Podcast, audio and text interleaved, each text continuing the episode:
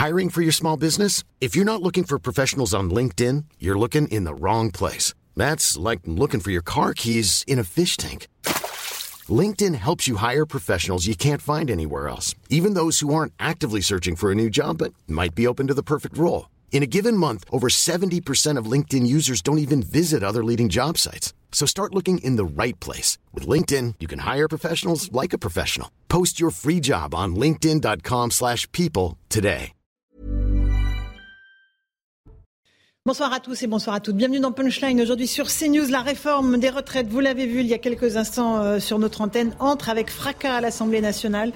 Le texte le plus controversé du quinquennat Macron provoque la zizanie parmi les députés. On va revenir sur le fond de la réforme. On verra aussi ce que la Première ministre est prête à lâcher sur les carrières longues pour obtenir les votes DLR. Une chose est sûre, l'hostilité des Français à cette réforme ne se dément pas à la veille d'une nouvelle journée de mobilisation demain dans la rue, mais aussi dans les transports en commun et dans les administrations. On fait le point ce soir, juste après le rappel des titres de l'actualité. Il est 17h et c'est Adrien Spiteri qui est là pour nous.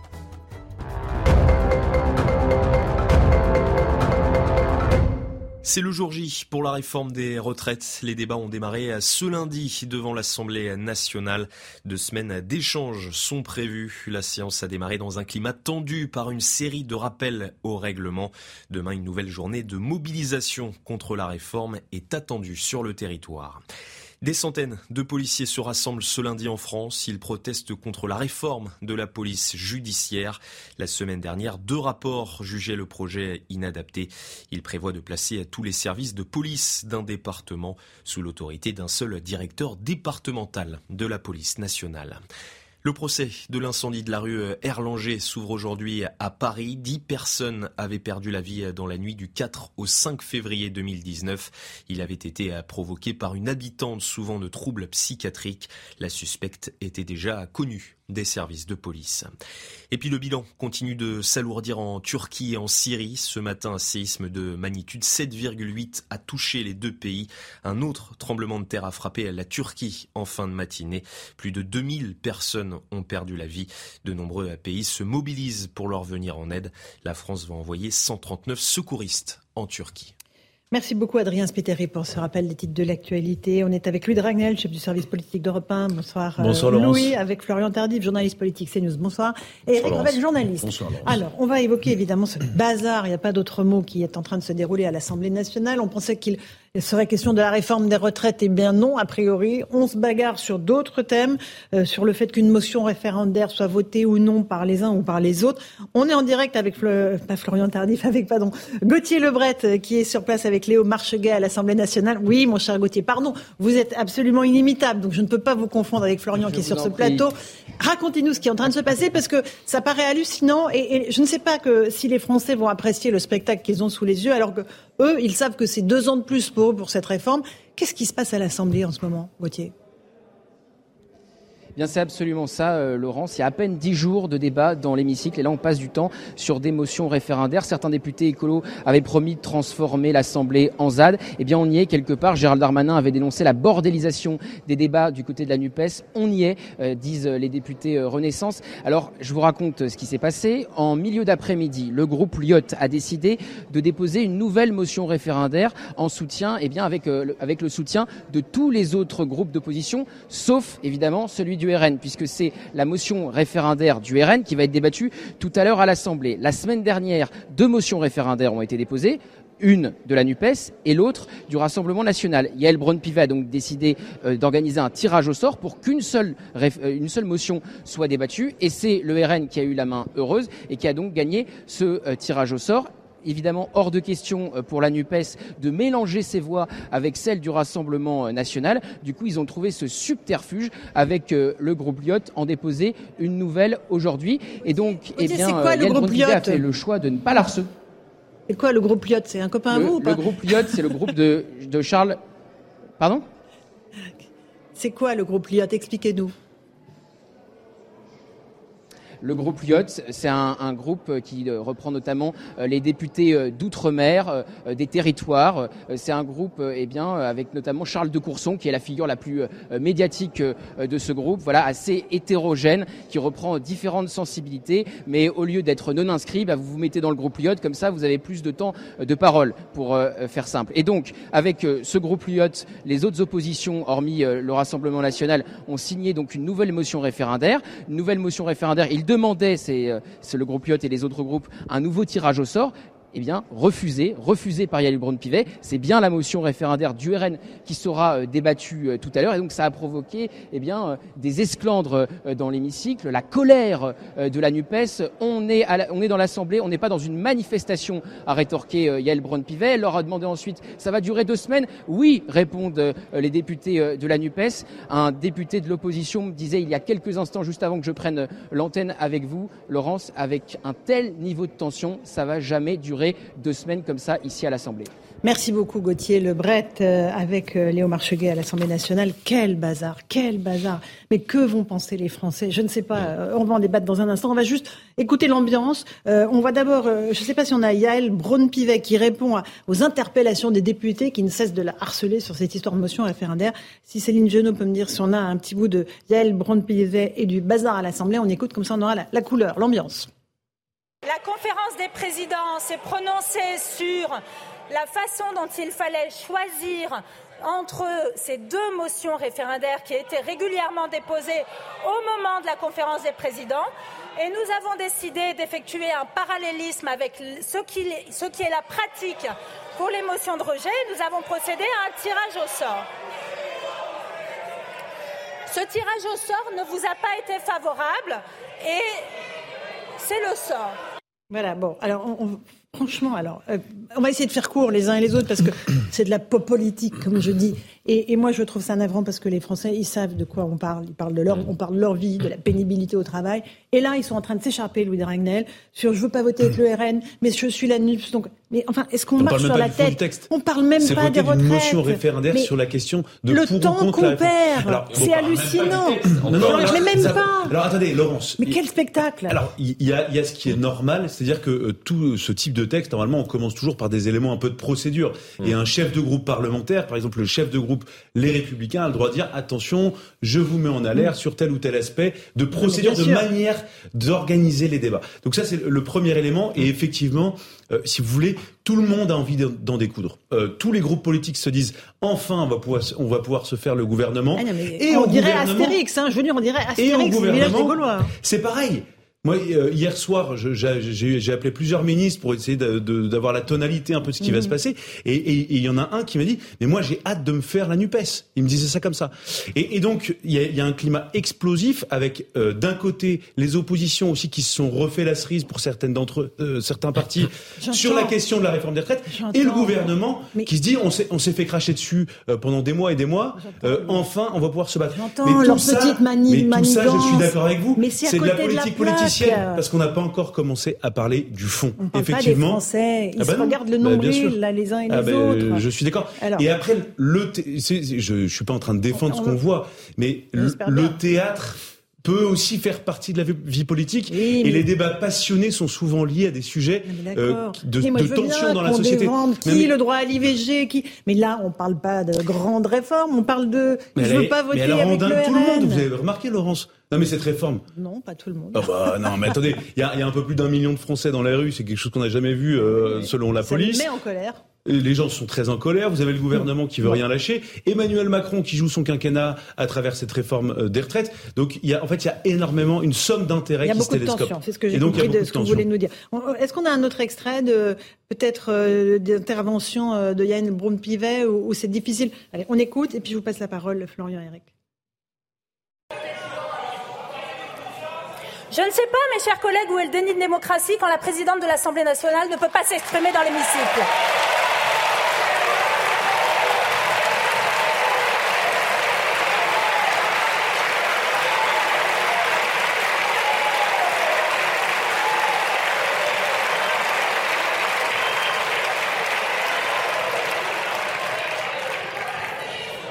Nous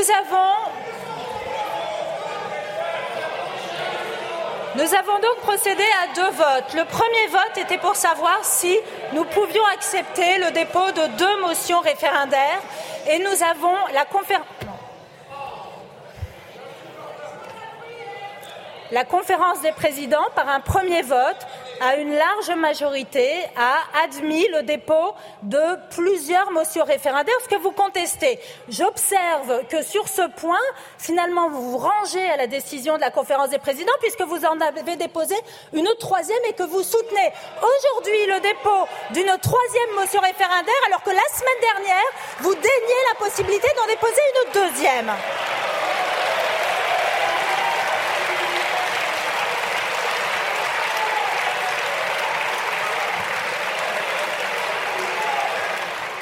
Voilà, chers amis téléspectateurs, ce qui se passe en ce moment à l'Assemblée nationale. On va peut-être essayer de remettre l'église au centre du village. C'est quoi cette motion référendaire qui fait qu'ils s'empaillent tous les uns et les autres, Florian Tardif Oui, je disais à l'instant qu'on était euh, spécialiste Covid, presque spécialiste retraite, mais c'est vrai qu'on n'est pas encore tous spécialistes du fonctionnement de l'Assemblée euh, nationale. Alors c'est assez complexe. Qu'est-ce qu'une motion référendaire C'est une proposition euh, signée par au moins un dixième des députés, donc 58 députés, qui propose de soumettre au vote la proposition d'organiser mmh. un référendum sur une question, en l'occurrence sur la réforme des retraites.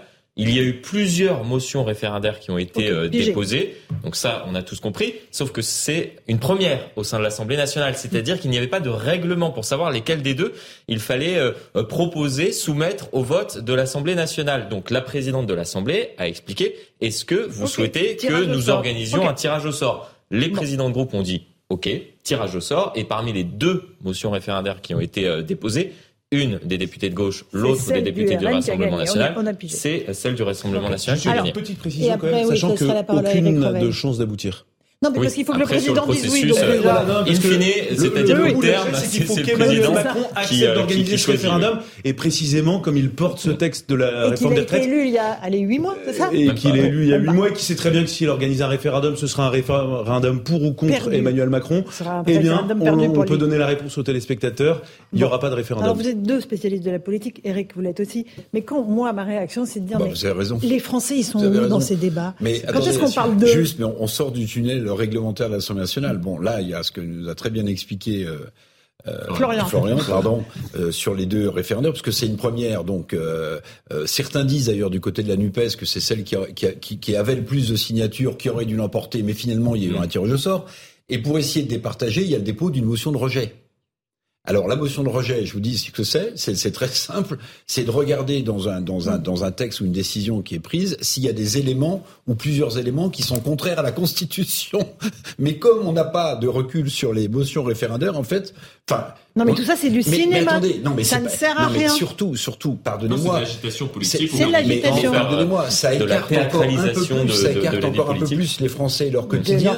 des gens à qui ils ont confié euh, la possibilité de faire des lois ou de discuter sur le fond des lois. Mais ça, ah, c'est une fracture terrible. Le spectacle là, il va laisser des traces. On est ah, il va laisser des traces.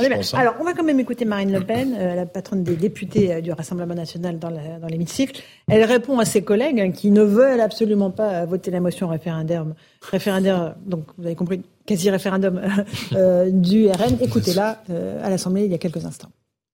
Si vous aviez gagné le tirage au sort, on ne vous aurait pas entendu aujourd'hui. Voilà. Et ça, et ça, ça veut dire qu'en réalité, vous ne respectez pas les règles et vous cherchez à les tordre dans votre intérêt politicien. Nous avons proposé à l'ensemble des groupes qui ont déposé la motion, les six groupes, on leur a dit écoutez, nous on est prêts à retirer la nôtre si vous acceptez la signature des députés Rassemblement national pour qu'il y ait véritablement une motion transpartisane. Et jusqu'à présent, vous avez refusé. Alors maintenant, halte Halte à la tartufferie. Halte à la tartufferie, Louis de Ragnel. Euh, Marine Le Pen euh, euh, sait que les Français regardent ce qui se passe à l'Assemblée nationale et elle dit voilà, on perd du temps et il faut parler d'eux. Alors, indépendamment du, de ce qu'on peut penser sur la motion référendaire, de fait, le Rassemblement national en a déposé une et, elle, et le RN sait très bien qu'elle n'a aucune chance d'aboutir. Donc, euh, le RN se situe dans la même stratégie que les autres. Euh, ensuite, effectivement, Marine Le Pen a raison euh, de dire ce qu'elle dit et ça s'est illustré plusieurs fois à l'Assemblée nationale depuis le début du quinquennat. à plusieurs reprises, le RN a voté certains textes qui étaient ou certaines motions qui étaient défendues ou, ou, proposées par la Nupes et ça s'est jamais vu dans l'autre sens. Et donc, Marine Le Pen dit non mais attendez arrêtez de faire les marioles. Euh, en fait, globalement, on défend la même chose. Nous, on propose d'apposer nos signatures et de se retirer pour le même texte, mais en fait, vous voulez même pas que, accueillir nos signatures. Et donc, en gros, vous faites les, vous, vous êtes des mauvais perdants parce que simplement le tirage au sort a décidé euh, que, que votre motion sera étudiée après la nôtre. Alors, Après, ce qui est, ce qui est intéressant euh, suite à la prise de parole de, de, de Marine Le Pen, c'est qu'on parle des deux motions référendaires qui ont été déposées la semaine dernière il y a une nouvelle motion référendaire qui a été oh déposée aujourd'hui. C'est C'est pour vous donner un petit peu euh, pourquoi les débats ont été si houleux en ouverture de séance. C'est tout simplement, justement, vu que c'est la motion référendaire, donc l'organisation, grosso modo, d'un référendum mm. qui a été proposé par le Rassemblement national, qui devait être étudié aujourd'hui, et que certains députés de gauche ne souhaitaient pas la voter. Bon. Ils ont décidé d'organiser un autre coup politique, c'est-à-dire de mettre de nouveau une motion référendaire sur la table, mais cette fois-ci signée par un plus nombre, un plus, large euh, nombre de, députés, mhm. à la fois de gauche, mais également du centre. C'est les fameux députés Lyot, Liberté, Indépendant, Outre-mer et Territoire. Et, euh, et donc la proposition de l'ensemble de ces députés, et y compris de Marine Le Pen, non mais y compris de, de, Marine Le Pen, c'est-à-dire qu'on dépose cette motion référendaire les députés du Rassemblement national retirent la leur et ils sont prêts collectivement à voter cette dernière. Bien. Là, je pense qu'on a tout dit sur la motion référendaire. Ce matin, vous m'avez fait beaucoup rire sur l'antenne de CNews dans la matinale. Vous aviez des, rames de papier, des rames de papier, vous aviez, allez, combien 7500 euh, feuilles. 7500 feuilles. Et vous avez dit, bah écoutez, voilà, c'est la moitié, le tiers des amendements qui ont été déposés, par tous les députés pour euh, évoquer cette réforme. C'est-à-dire que on va perdre du temps, c'est ça? Donc 20 000 amendements déposés, dont 18 000 pour la NUPS. On sait que ça n'aura pas le temps d'être, tous ces amendements n'auront pas le mm. temps d'être étudiés. À quoi jouent les députés? Est-ce qu'il y a un moment où ils parlent du fond de la réforme, c'est-à-dire l'âge de départ de 62 à 64 ans? Est-ce qu'ils auront le temps d'en parler? Non? Très certainement pas. Euh, pour vous donner un, ordre de grandeur, euh, un amendement, ça permet de modifier à la marge euh, un texte. 20 000 amendements euh, déposés, c'est plus que l'ensemble des amendements qui ont été déposés en deux ans par les sénateurs. C'est plus que l'ensemble des amendements qui ont été déposés l'année dernière par les députés. 20 000, c'est énorme mm. pour un texte euh, de, de, cette ampleur. Et oui, la difficulté, c'est que par exemple, euh, dans le texte qui est proposé par le gouvernement, ce qui crispe la population, les députés, c'est le recul de l'âge légal de départ à la retraite de 62 à 64 ans. C'est l'article 7. Pour arriver à l'article 7, imaginez le nombre d'amendements qu'il va falloir étudier, qu'il va falloir soumettre au vote des députés avant d'arriver à ce fameux article. Après, la logique des députés de l'opposition, c'est de déposer énormément d'amendements et on peut les retirer. C'est-à-dire qu'on est en quelque sorte maître du jeu. Et c'est comme cela euh, que euh, les députés de gauche, notamment, puisque sur les 20 000 amendements, 18 000 ont été déposés par des députés de gauche, et notamment 13 000 par les députés de la France Insoumise, ils estiment, à présent, après avoir euh, déposé mmh. autant d'amendements, être les maîtres du jeu, c'est-à-dire être en capacité de retirer des, des, des, amendements et potentiellement d'être en surnombre à l'Assemblée nationale et de faire échouer la majorité. Si je résume bien, on va avoir des députés, notamment de, de gauche, qui font de l'obstruction, 20 000 amendements, 18 000 pour eux. Mmh. Donc ils savent très bien que le débat ne pourra avoir, pas avoir lieu sur le fond. Donc ils, veulent dire ah, ok, on nous a imposé cette réforme brutalement sans qu'on ait le temps de débattre. Mais au final, ce sont les Français qui n'auront pas le, ben, à qui on va voler ce débat, Louis de Ragnel. Alors les Français, oui, euh, mais surtout, enfin, mais pas surtout. Euh, en fait, la Nupes peut se transformer en idiot utile de la Macronie. Parce qu'en fait, paradoxalement, s'il décide de faire de demander l'examen de tous ces amendements, on sait très bien, vous l'avez très bien résumé, on n'aura pas le temps. Donc en fait, à aucun moment on parlera réellement du, fond du sujet. Et, et, et, à la fin, ça arrange, ça fait plutôt les affaires du gouvernement. Parce qu'en fait, on. Donc c'est un grand théâtre. Parce qu'on débat pas. Oui, mais avec ce paradoxe-là, la Nupes, qui est vent debout contre la réforme, va paradoxalement peut-être aider le gouvernement. Là où d'autres partis ont pas du tout cette stratégie-là. Mm. Vous regardez par exemple les Républicains ou le Rassemblement national, au-delà du fond, ce que vous pouvez penser sur le sujet, le Rassemblement national a déposé 200 amendements, ce qui est à peu, à peu près 200, euh, ce qui est ce qui est du domaine du raisonnable, mm. et c'est une stratégie qui est assumée par le RN.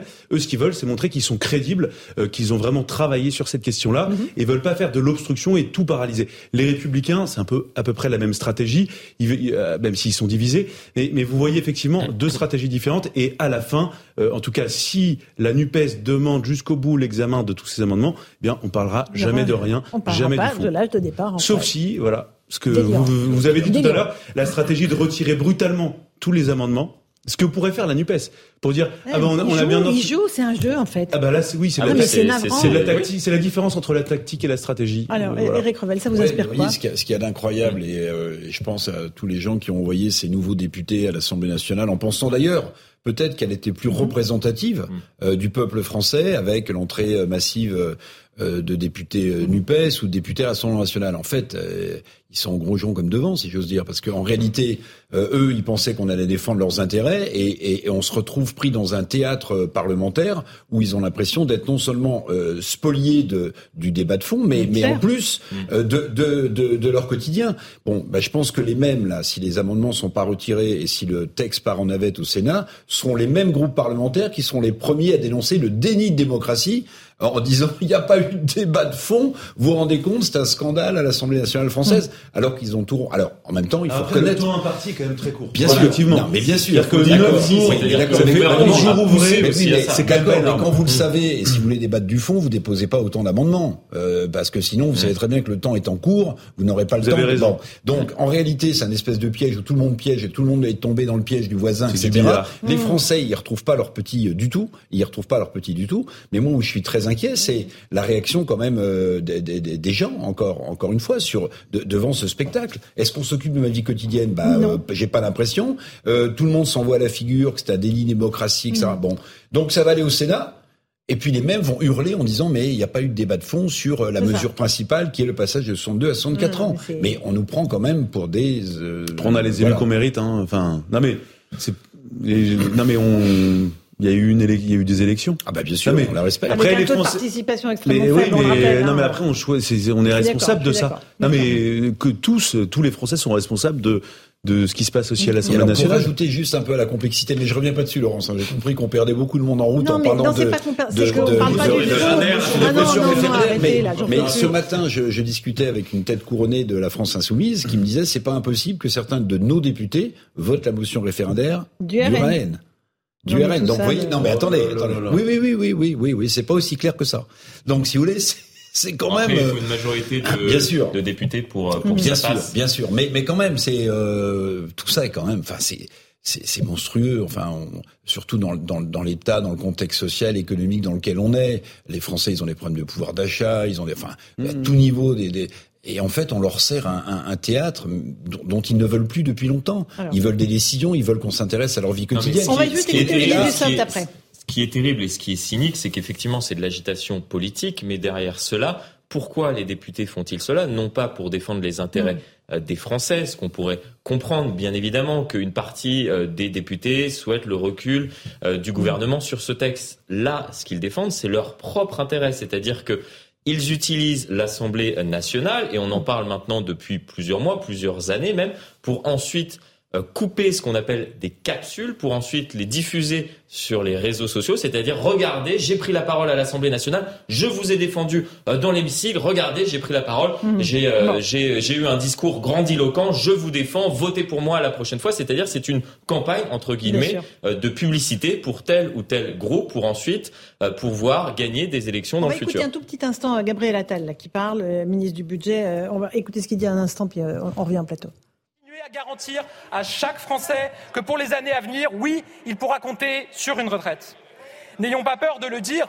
En matière de retraite, mesdames et messieurs les députés, c'est une réforme ou la faillite. C'est ça la réalité de notre système aujourd'hui. Être à la hauteur des promesses du Conseil national de la résistance, voilà une cause qui mérite que l'on s'y consacre en termes de temps et d'énergie. Voilà une cause qui devrait nous unir. Vous l'aurez compris, le gouvernement et sa majorité se sont engagés dans cette bataille avec la ferme volonté d'agir pour que chaque Français puisse, le temps venu, bénéficier sereinement d'une retraite digne et méritée. Cette volonté, nous l'avons chevillée au corps car nous savons précisément ce pourquoi nous nous sommes engagés. Nous qui siégeons sur les bancs du gouvernement, de la majorité, nous nous sommes engagés car nous croyons au mérite, à l'effort, au travail. Nous nous sommes engagés car nous croyons en ces valeurs et car nous voulons agir pour ces Français qui travaillent le plus souvent sans rien dire et sans rien demander. Ces Français qui travaillent seraient les premières victimes d'un affaiblissement, d'un effritement, voire d'un effondrement de notre système de retraite. Oui, nous croyons au travail, nous n'avons pas peur de parler de travail, de la valeur travail, de la quantité de travail, de la durée de travail. Et nous savons que le travail n'est pas une abstraction, que derrière le travail, il y a ceux qui le font, il y a ces hommes et ces femmes qui souvent l'aiment leur travail, et ces femmes et ces hommes qui parfois en souffrent de leur travail. Nous sommes à leur côté, nous connaissons leur réalité au quotidien. Voilà donc pour Gabriel Attal, c'est la première fois que j'entends parler des Français là. Tiens, euh, c'est plutôt euh, c'est plutôt rassurant. Bon, euh, non, mais juste, en un mot parce qu'on oui, oui, il y, y, a une phrase incroyable. Hmm. C'est cette réforme ou la, faillite, c'est cette réforme ou le chaos. Hmm. Mais pardonnez-moi, euh, le, le, risque quand on est excessif, c'est de devenir euh, insignifiant, comme vous le savez. Euh, Je vais vous donner deux chiffres. 10 milliards d'euros potentiellement économisés sur cette réforme des retraites, potentiellement 18, potentiellement. La loi de finances pour 2023 a voté un déficit de 165 milliards d'euros, en augmentation de 7 milliards par rapport aux 158 milliards d'euros de l'année dernière. Vous donnez la le faillite, là. La faillite, elle est là. La bah faillite, elle est là, en fait. Hein bon, donc ça ou le chaos ou, la faillite. Alors nous, c'est pas le chaos, c'est la pub. Et on se retrouve dans un instant dans Punchline. On continue à, à, parler de ce qui se passe à l'Assemblée, puis on parlera des Français. Euh, les, les métiers pénibles, vos situations à vous, on les évoque dans un instant. À tout de suite. 17h30, on reprend notre débat sur la réforme des retraites dans un instant, mais tout de suite le rappel des titres de l'actualité avec Adrien Spiteri.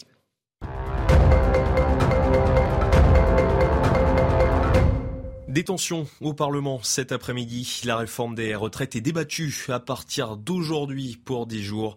Interpellée par l'opposition, la présidente de l'Assemblée nationale, Yael Braun-Pivet, a dû interrompre la séance. Demain, une nouvelle journée de mobilisation contre le projet est attendue sur le territoire. Une journée d'hommage organisée aujourd'hui à Ajaccio, 25 ans après l'assassinat du préfet Claude Erignac. Pour l'occasion, le ministre de l'Intérieur s'est déplacé sur l'île de Beauté. Selon Gérald Darmanin, il est temps, je cite, d'écrire une nouvelle page de l'histoire de la Corse. Et puis cet enfant et leur mère sont décédés dans un incendie dans l'Aisne. Le drame a eu lieu la nuit dernière dans leur maison de Charlie-sur-Marne. Le père de famille a survécu. Il a été sauvé par un voisin. Selon le procureur de Soissons, un sèche-linge aurait pris feu au rez-de-chaussée de la maison. Voilà pour le rappel des titres de l'actualité. Là, il s'agissait des images d'un appel euh, pour retrouver une jeune fille disparue. Euh, on est avec Louis de Ragnel, chef du service politique d'Europe 1. On accueille Christian Saint-Etienne. Bonsoir. Bonsoir. Vous êtes économiste. Merci d'être avec nous. Euh, Jean-Christophe Couvi, policier, de secrétaire national unité SGP. Merci d'être là. Florian Tardif de CNews. Eric Revel, et journaliste spécialiste en économie aussi, on peut le dire. Alors, Moins de Christian Saint-Etienne. On, on, assiste depuis quelques instants au, début des débats à, l'Assemblée nationale sur la réforme de retraite. C'est un bazar absolu et, et, chacun est en train de s'empailler. Euh, J'aimerais quand même qu'on on se, on écoute euh, Madame Borne, Elisabeth Borne. Elle a parlé juste avant. Elle est en déplacement. Euh, je crois que euh, elle, elle maintient le cap sur la réforme des retraites. On va vous demander ce que vous en pensez. Elle dit que c'est une réforme qui est juste, mais qu'elle est prête à faire quelques améliorations et négociations. Écoutez-la. On est parti sur un projet d'une réforme des retraites qui prévoyait un départ à 65 ans. On est à 64 ans avec une accélération de la réforme qu'avait portée en son temps Marisol Touraine.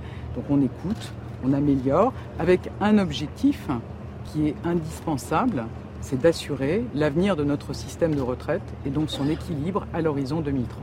Voilà pour la Première ministre, Christian Saint-Etienne. Est-ce que c'est euh, ce que disait tout à l'heure euh, Gabriel Attal C'est où la réforme ou la faillite. Est-ce qu'on en est à ce point-là ou est-ce que c'est pas un tout petit peu exagéré quand même? C'est une question dans plusieurs volets, mais euh, la faillite, euh, si, si, on parle de faillite immédiate, non, puisque pour notre grand malheur, euh, les marchés financiers nous prêtent, mhm. ce qui fait que tout le monde oublie ça. Si on ne réforme pas plus vite, c'est parce que les marchés financiers nous prêtent. Le jour où on arrêtera de nous prêter, ça sera la solution grecque. Hein, que Tsipras avait mise en place, qui était l'inverse de ce que Mélenchon voulait ou mmh. souhaite. Et c'était l'inverse de ce que Tsipras avait annoncé. Plus que la rigueur, c'est vraiment c'est drastique. Bah, euh, C'est-à-dire que on peut avoir une baisse des retraites de 30% euh, comme comme en Grèce. Mais donc là, tant que les marchés nous prêtent, c'est pas du tout ce qui se profile. C'est néanmoins euh, la France est le seul grand pays de la zone euro qui a un déficit, euh, un double déficit d'abord, c'est-à-dire un déficit des finances publiques et un déficit de la balance commerciale. Et puis, euh, c'est le seul grand pays de la zone euro qui ne réduit pas euh, son, son, déficit public. Il mmh. reste au même niveau en 2023 qu'en 2022. Nous, avons, nous allons avoir en 2023 un déficit supérieur à celui de l'Italie, qui par ailleurs, euh, mmh. on apprend toujours de haut, mais on a failli perdre le match hier en plus. Mais euh, néanmoins, elle a un énorme excédent extérieur, donc il faut arrêter de prendre l'Italie de haut. Oh, croyez-moi, elle ne prend pas de haut, les Italiens. Et donc, et, et, et, donc, le nom que je porte. Et donc, voilà. Et donc, oui, la situation est grave, mais pas immédiate, mais en fait, elle est, si vous voulez. Donc c'est exagéré de dire c'est nous non, c'est exagéré au niveau des, des bah systèmes de retraite en conjoncturel, mais la situation structurelle est beaucoup plus grave que ce que tout le monde imagine, dans la mesure où nous sommes le pays, le grand pays développé, le plus désindustrialisé de la planète. Or, si vous n'avez plus d'industrie, vous n'avez pas de capacité d'exportation. Effectivement, et, ça c'est extrêmement grave. On verra un exemple. Il y a un autre point que je peux euh, évoquer à Saint-Omer sur, euh, comment on fait des économies? Bah, en fermant les usines. Comme ça, c'est très simple, ça fait des économies d'électricité. Un autre point qu'il faut avoir toujours à l'esprit pour comprendre la nécessité de faire la réforme des retraites. En 1960, il y avait quatre cotisants pour un retraité. Mm. Euh, en 2019, 1,7. En 2030, 1,5. Alors les gens ne voient pas ce que ça veut dire, mais ça veut dire qu'un actif porte un jeune sur ses épaules et euh, une demi-personne âgée sur les épaules. Donc, en plus de lui-même, il porte deux personnes et demie.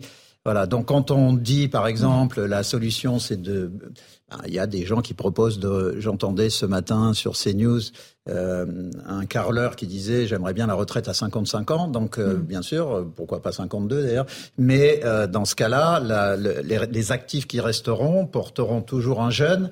Cette fois, ça sera pas un demi-retraité, mais un retraité entier, c'est-à-dire qui porteront, eux compris, trois personnes.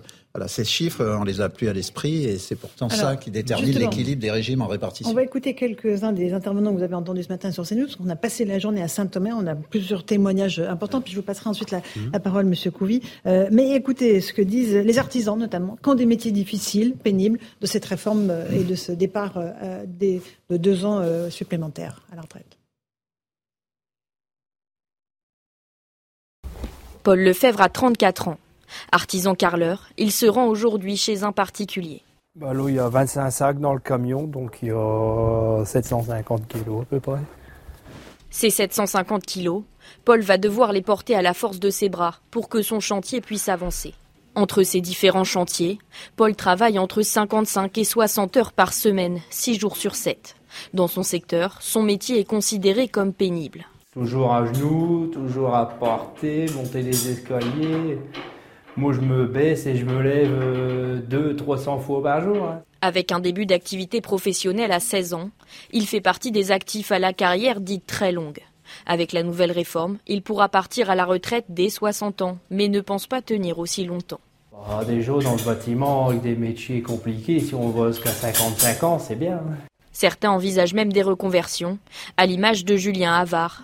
Il est couvreur depuis ses 16 ans et souffre de douleurs au niveau du dos peut-être arrêter de faire de la couverture, peut-être euh, passer sur de la menuiserie, euh, peut-être on reste, on reste dans un atelier, on fabrique euh, à fabriquer des choses, mais plus, plus monter forcément sur les toits, c'est sûr. Avec la nouvelle réforme, les métiers pénibles devraient bénéficier d'un congé de reconversion permettant de changer de métier plus facilement. Voilà pour ce reportage de Solène Boulan et Thibault Marcheteau. Ça, ce sont des métiers pénibles, euh, évidemment, euh, Jean-Christophe Soubi. Vous aussi, policier, ah ce sont des métiers pénibles. À quel âge vous partez euh, avec la réforme, là? Alors là, avec la réforme, ça sera 59 ans. Mais attention, 59 ans, avec quelle, quelle somme? C'est ça, mmh. en fait. Mmh. Parce qu'effectivement, donc je, je, vous suis, hein, mais donc on va, on va j'allais dire supporter la réforme deux ans de plus. Donc c'est surtout aussi le taux de trimestre de cotisation qui va être très important il y aura un âge légal, euh, mais l'âge légal, ce n'est pas l'âge réel. Et on sait très bien que l'âge réel est toujours supérieur à l'âge légal. Donc en fait, on travaillera un peu. Après, par rapport à ce que vous disiez, euh, je, je, je, suis d'accord, mais je suis pas économiste, mais, mais juste que dans les années 60, effectivement, il y avait beaucoup plus de personnes qui travaillaient qu'aujourd'hui. Il y avait à peu près 30 millions, je crois, de, aux années 70 qui travaillaient. Aujourd'hui, on a 23 millions à peu près. Ah non, c'est l'inverse. C'est l'inverse. Euh, Aujourd'hui, la population active est de 30 millions, dont 3 millions de chômeurs. Donc, Mm. il y a 27 millions de gens au boulot.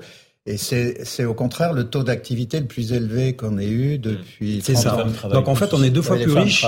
On est deux fois plus riche en PIB que dans les années 60-70. Donc ça veut dire qu'on est plus productif. Et quand on est plus productif, euh, donc ça veut dire que 1,4 euh, euh, travailleurs qui supportent effectivement les les, bah, les retraités, ça veut dire donc qu'on est capable de les supporter. Après, euh, juste que quand moi je participe à ma retraite, donc tous les tous les mois, je donne une partie de ma paye sur, enfin pour pour mes pour ma retraite. Mais en fait, c'est moi qui la qui la qui la finance. C'est pas l'État. L'État, c'est mon employeur, mais ce que je veux dire, c'est que c'est une partie qui devait normalement revenir à la personne qui travaille, qui met ça sur le beau commun, et donc c'est pour ça que je peux avoir plus tard une retraite. Enfin, le système des retraites, et donc- la capitalisation, ce n'est que 80% Mais la- euh, des euh, pensions qui sont ensuite versées. Donc non, l'État est aujourd'hui d'ores et déjà obligé de compenser via compense la caisse d'assurance euh, maladie, via un certain nombre de, Non, mais, euh, de systèmes. alors, mais le, système Non, en soi est d'ores et déjà déficitaire. La France est en répartition. hein. C'est-à-dire Oui, le ça. système est à 97-98% en répartition.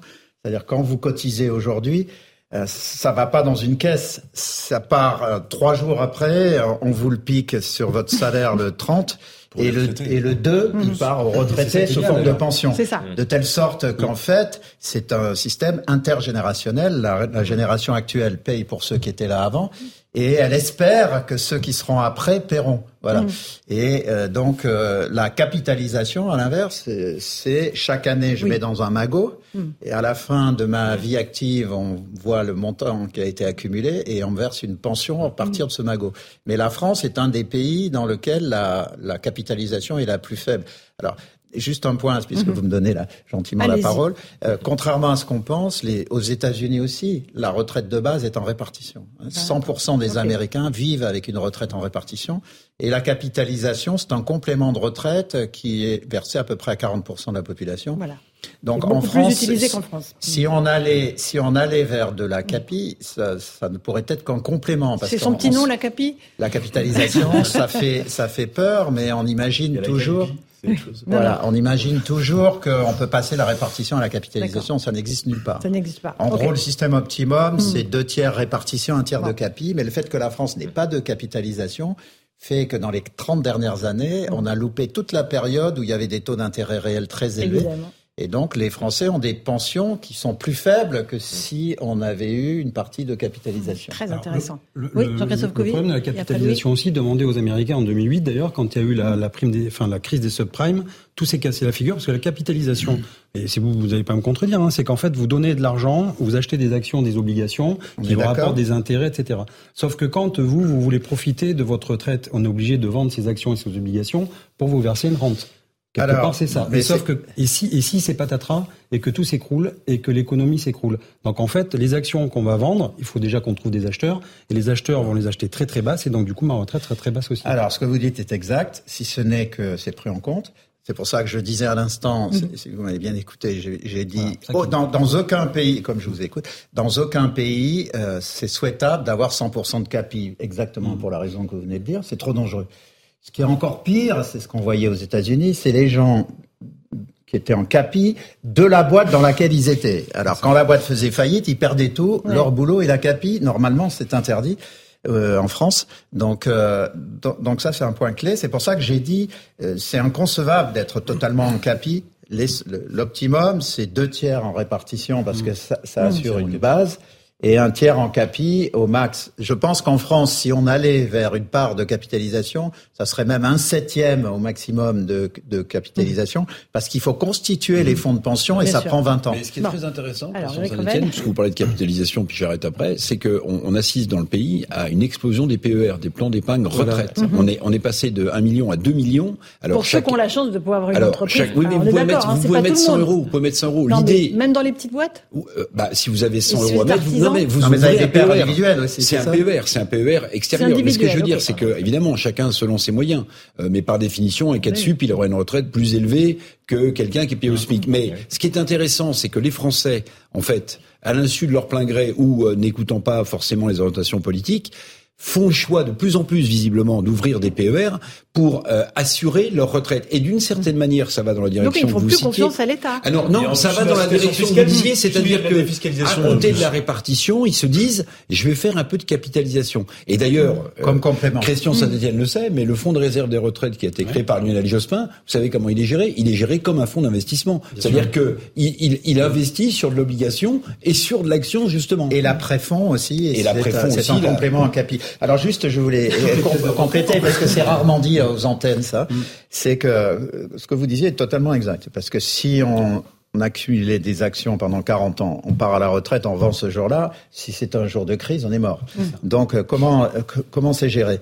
Eh bien, euh, les gens qui gèrent vos fonds de pension, et encore une fois, je, je suis contre le fait d'avoir tout en capitalisation, mais euh, ceux qui gèrent 15 ans avant, ils commencent à passer d'actions en obligations. Mhm. Et à mesure que vous vous approchez de la date, euh, c'est quasiment tout en, en obligation pour Mhm. éviter le risque que vous évoquiez. Bien Et si en plus la CAPI n'est qu'un complément de la répartition, les risques sont très faibles. J'aime bien votre petit acronyme, là, la CAPI, ça me plaît bien. A un tout petit mot. Non, un, un mot, ce que je trouve intéressant aussi dans ce que vous dites, c'est que si on en est arrivé là, c'est d'abord et avant tout parce qu'il n'y a plus assez de cotisants par retraité. c'est la base du problème. Et donc, euh, la base, c'est une question en fait de natalité, de démographie. Et j'ose espérer que dans le débat public, la solution ne va pas être, bah du coup, il faut euh, augmenter l'immigration, parce que là, on rentre dans un nouveau, ça ouvre Ah un- oui, oui, un alors, autre sujet politique. un autre sujet. Le deuxième, la Oui, deuxième chose après, que j'observe, c'est euh, tous les débats autour de la pénibilité. Bien sûr qu'il y a des métiers qui sont physiquement très durs. On en a Le vu un exemple. hein. le vôtre, il y a des métiers physiques. Mais, bah je oui, trouve qu'il y a une sorte de hein. dérive. C'est-à-dire que objectivement, je mets bien sûr de, de côté les métiers physiques. Mais citez-moi un métier qui n'est pas pénible. Il n'y a pas de métier qui. Non, mais il n'y a pas de Alors, mais métier. enfin, physiquement, il y a des métiers qui sont plus Oui, mais je viens de- je viens de les mettre de Vous côté. avez passé votre vie dans des mais non, mais bureaux. Vous n'avez mais- jamais transporté mais un sac de Laurence, ciment, votre Louis. métier, mais j'ai bien mis de côté les métiers physiques. Non, mais les métiers les physiques sont, euh, par, par définition, Hmm. je comprends très bien qu'à à 55, 56 ans, même peut-être avant, on ne puisse plus porter de charge de l'eau. cassé. Je On suis entièrement d'accord. Mais je trouve que de plus en plus dans le débat public, on- tout le monde a euh, dit, bah moi aussi c'est pénible. Moi je suis assis sur une chaise là pendant deux heures, donc je vais avoir mal au dos. Vous vous levez à 5 heures du matin tous les matins. Non mais en soi c'est pénible. Et, et en fait je trouve que du coup je pousse le trait un peu à l'extrême. Les- les- Il y a aussi une attente de la société de, de trouver les mêmes satisfactions que pour un loisir dans le travail. C'est-à-dire que par définition, le travail, bah, euh, c'est fatigant. Le travail, bah, il faut se lever, il y a des rendez-vous, il y a des contraintes. Et, et, et ça, je, je, je trouve pas euh, que ça puisse être considéré euh, comme de l'usure démographique, vous avez raison, il est essentiel. Mais pardonnez-moi, il y a une telle inertie, il y a une telle inertie entre le moment où vous faites des enfants et le moment où ils travaillent, que de toute façon là, on a des besoins à court terme qui sont là, qui sont immédiats. Et n'oubliez long jamais, terme, le problème Non, est mais devant nous. Bien sûr, Même- mais même avec dire- cette réforme-là, ce que je veux le dire, c'est problème est que devant nous. il n'y a pas de politique de natalité euh, suffisante en France. Ça, c'est un fait. Vous avez raison. Et on la- les mères de famille et la- sur la et réforme, Et la en plus. démographie peut venir au secours, mais mais mais dans le temps, c'est trop décalé. C'est-à-dire que les générations qui naîtraient aujourd'hui, avant qu'elles ne travaillent, de toute façon, si on ne fait rien, le système aura basculé. Moi, le chiffre m'a- m'a m'a quand même, un- un- un- enfin, euh, marqué. Euh, L'Insee, il y a un mois, euh, montrait que le taux de natalité Mmh. en France était au plus bas depuis 1946, Mais- si ma mémoire est bonne. mais moins bas que les autres 1946. Européens, sûr. Non, mais il y a Non, plus, mais- voilà, il y a plus, Oui. d'aide pour les enfants. Les trimestres de cotisation que les femmes avaient pour chaque enfant, squeak. Euh, Alors- ils disparaissent avec la, re- à la réforme. Et personne n'en parle. Alors, J'ai su, on en a parlé chez vous, Laurence. bah oui, heureusement que je suis là. Mais sinon, les Mais- hommes politiques, est- on alors là, les mères de famille, ça les intéresse pas. Alors, C'est mon Bah, il se petit. trouve euh, que ça fait très longtemps que je travaille sur le, le- le sujet des retraites. J'ai essayé de comprendre d'abord euh, le- les poids respectifs répartition capitalisation. Il faut arrêter de faire une guerre de religion là-dessus. Donc c'est pour ça que je Ok. dis hum, quand on regarde ce qui se passe dans le monde, c'est deux tiers euh, répartition, c'est la base pour tout le monde. Il ne doit pas y avoir d'exception. Et la CAPI, c'est un complément. Et le deuxième point, qui est très important, c'est que c'est de prendre en compte la durée passée à la retraite. En France, le, le- le temps passé à la retraite est cinq ans plus long que dans les autres pays. Alors, vous avez raison tout à l'heure. Je trouve que c'est vertueux. oui, mais très bien. Si ce n'est qu'il faut que quelqu'un paye. Et vous évoquiez la productivité qui a augmenté, mais le problème, c'est que ce qui compte, c'est la productivité par rapport aux autres. Si les autres ont augmenté plus que nous, en fait, vous vous appauvrissez. Et très peu de gens savent que, la Fran- que le niveau de vie français a baissé 10% par rapport au niveau de vie allemand dans les 12 dernières années.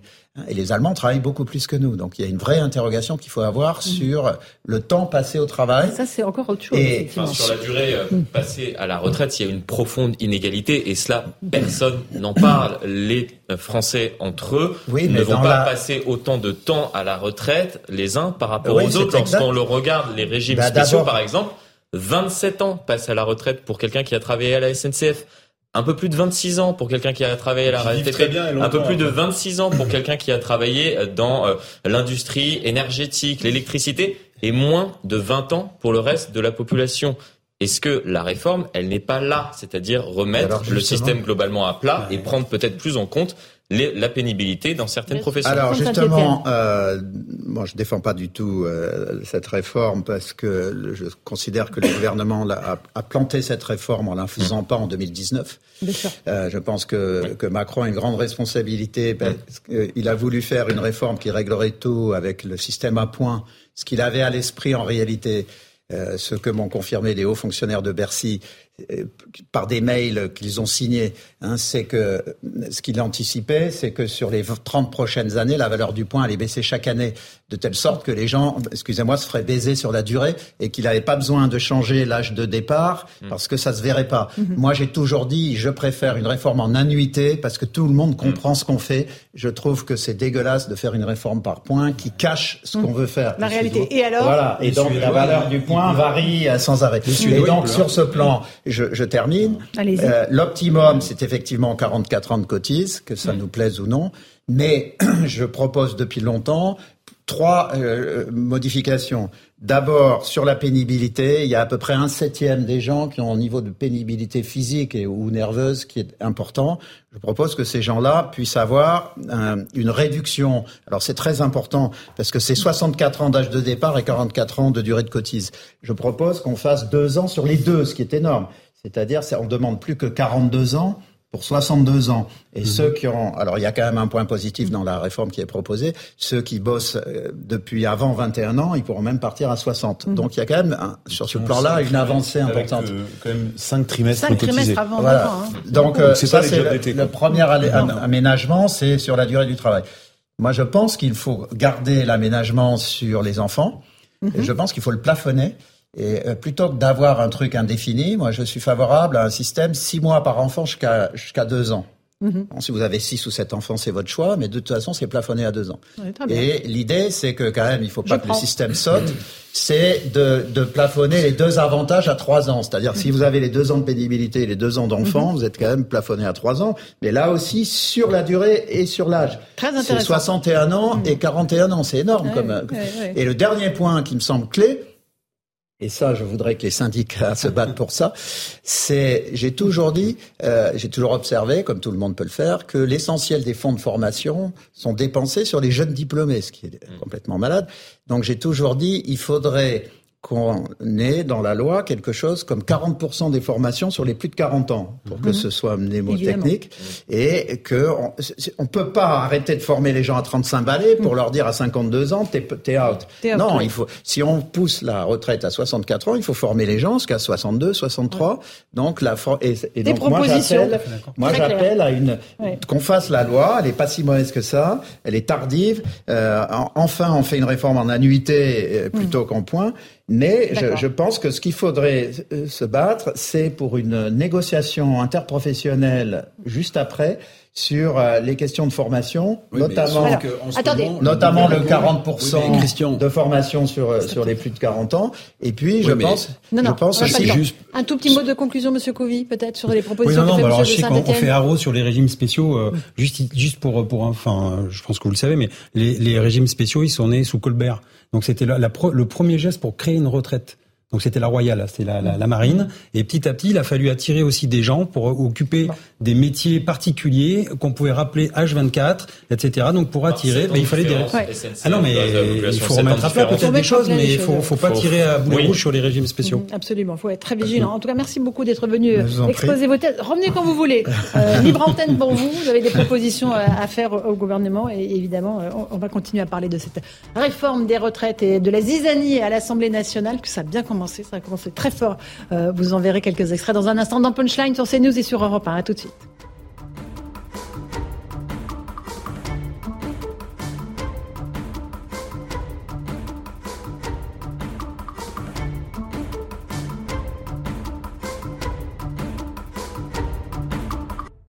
Bonsoir à tous et bonsoir à toutes. Bienvenue dans Punchline ce soir sur CNews et sur Europe 1. La zizanie à l'Assemblée nationale lors du coup d'envoi des débats sur la réforme des retraites à la veille d'une nouvelle journée de mobilisation dans la rue et dans les transports en commun. L'hostilité à la réforme ne cesse de croître dans l'opinion publique, d'autant que les blocages sont plutôt bien acceptés par la population. Elisabeth Borne a-t-elle lâché assez de lest pour que les députés républicains votent sa réforme? Ça passe ou ça casse, souffle-t-on dans les couloirs du gouvernement? On entendra vos réactions sur les carrières longues. Les travailleurs qui ont commencé entre 20 et 21 ans pourront partir à 63 ans au lieu de 64 ans, a annoncé la Première ministre. Est-ce suffisant? À quoi faut-il s'attendre dans les prochains jours? On en débat dans un instant dans Punchline, juste après le rappel des titres de l'actualité de 18h.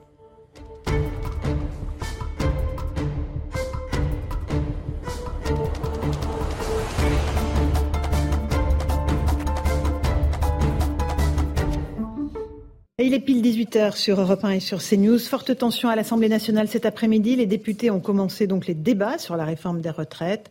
Un texte contesté par l'opposition avec un nombre record d'amendements déposés notamment par la NUPS. C'est donc parti pour dix jours de bataille parlementaire. Et puis troisième journée de mobilisation demain contre cette fameuse réforme. Selon nos informations et celles d'Europe 1, près d'un million de personnes sont attendues dans toute la France, entre 40 et 70 000 dans la capitale. La SNCF et la RATP viennent d'annoncer un trafic très perturbé sur les réseaux.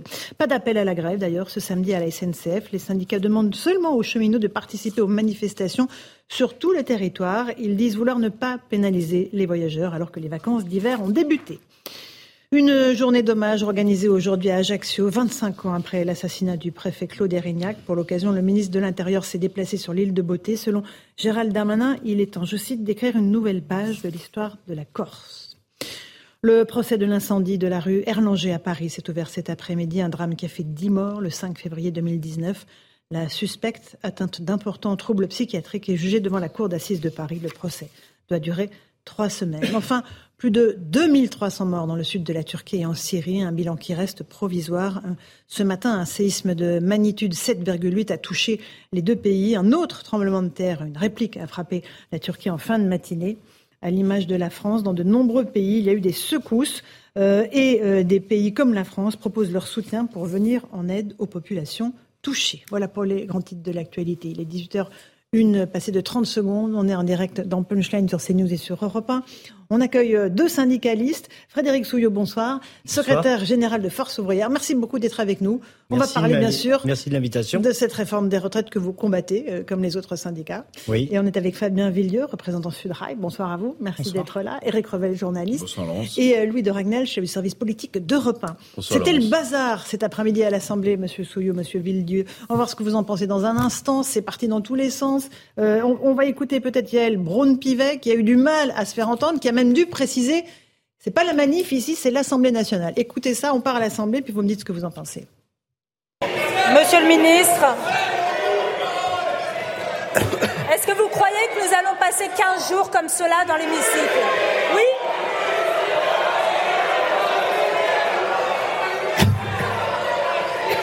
Vous ne croyez pas que nos compatriotes méritent mieux que ça? Des engagements présidentiels Mes chers collègues, on n'est pas dans un on est dans l'hémicycle de l'Assemblée nationale.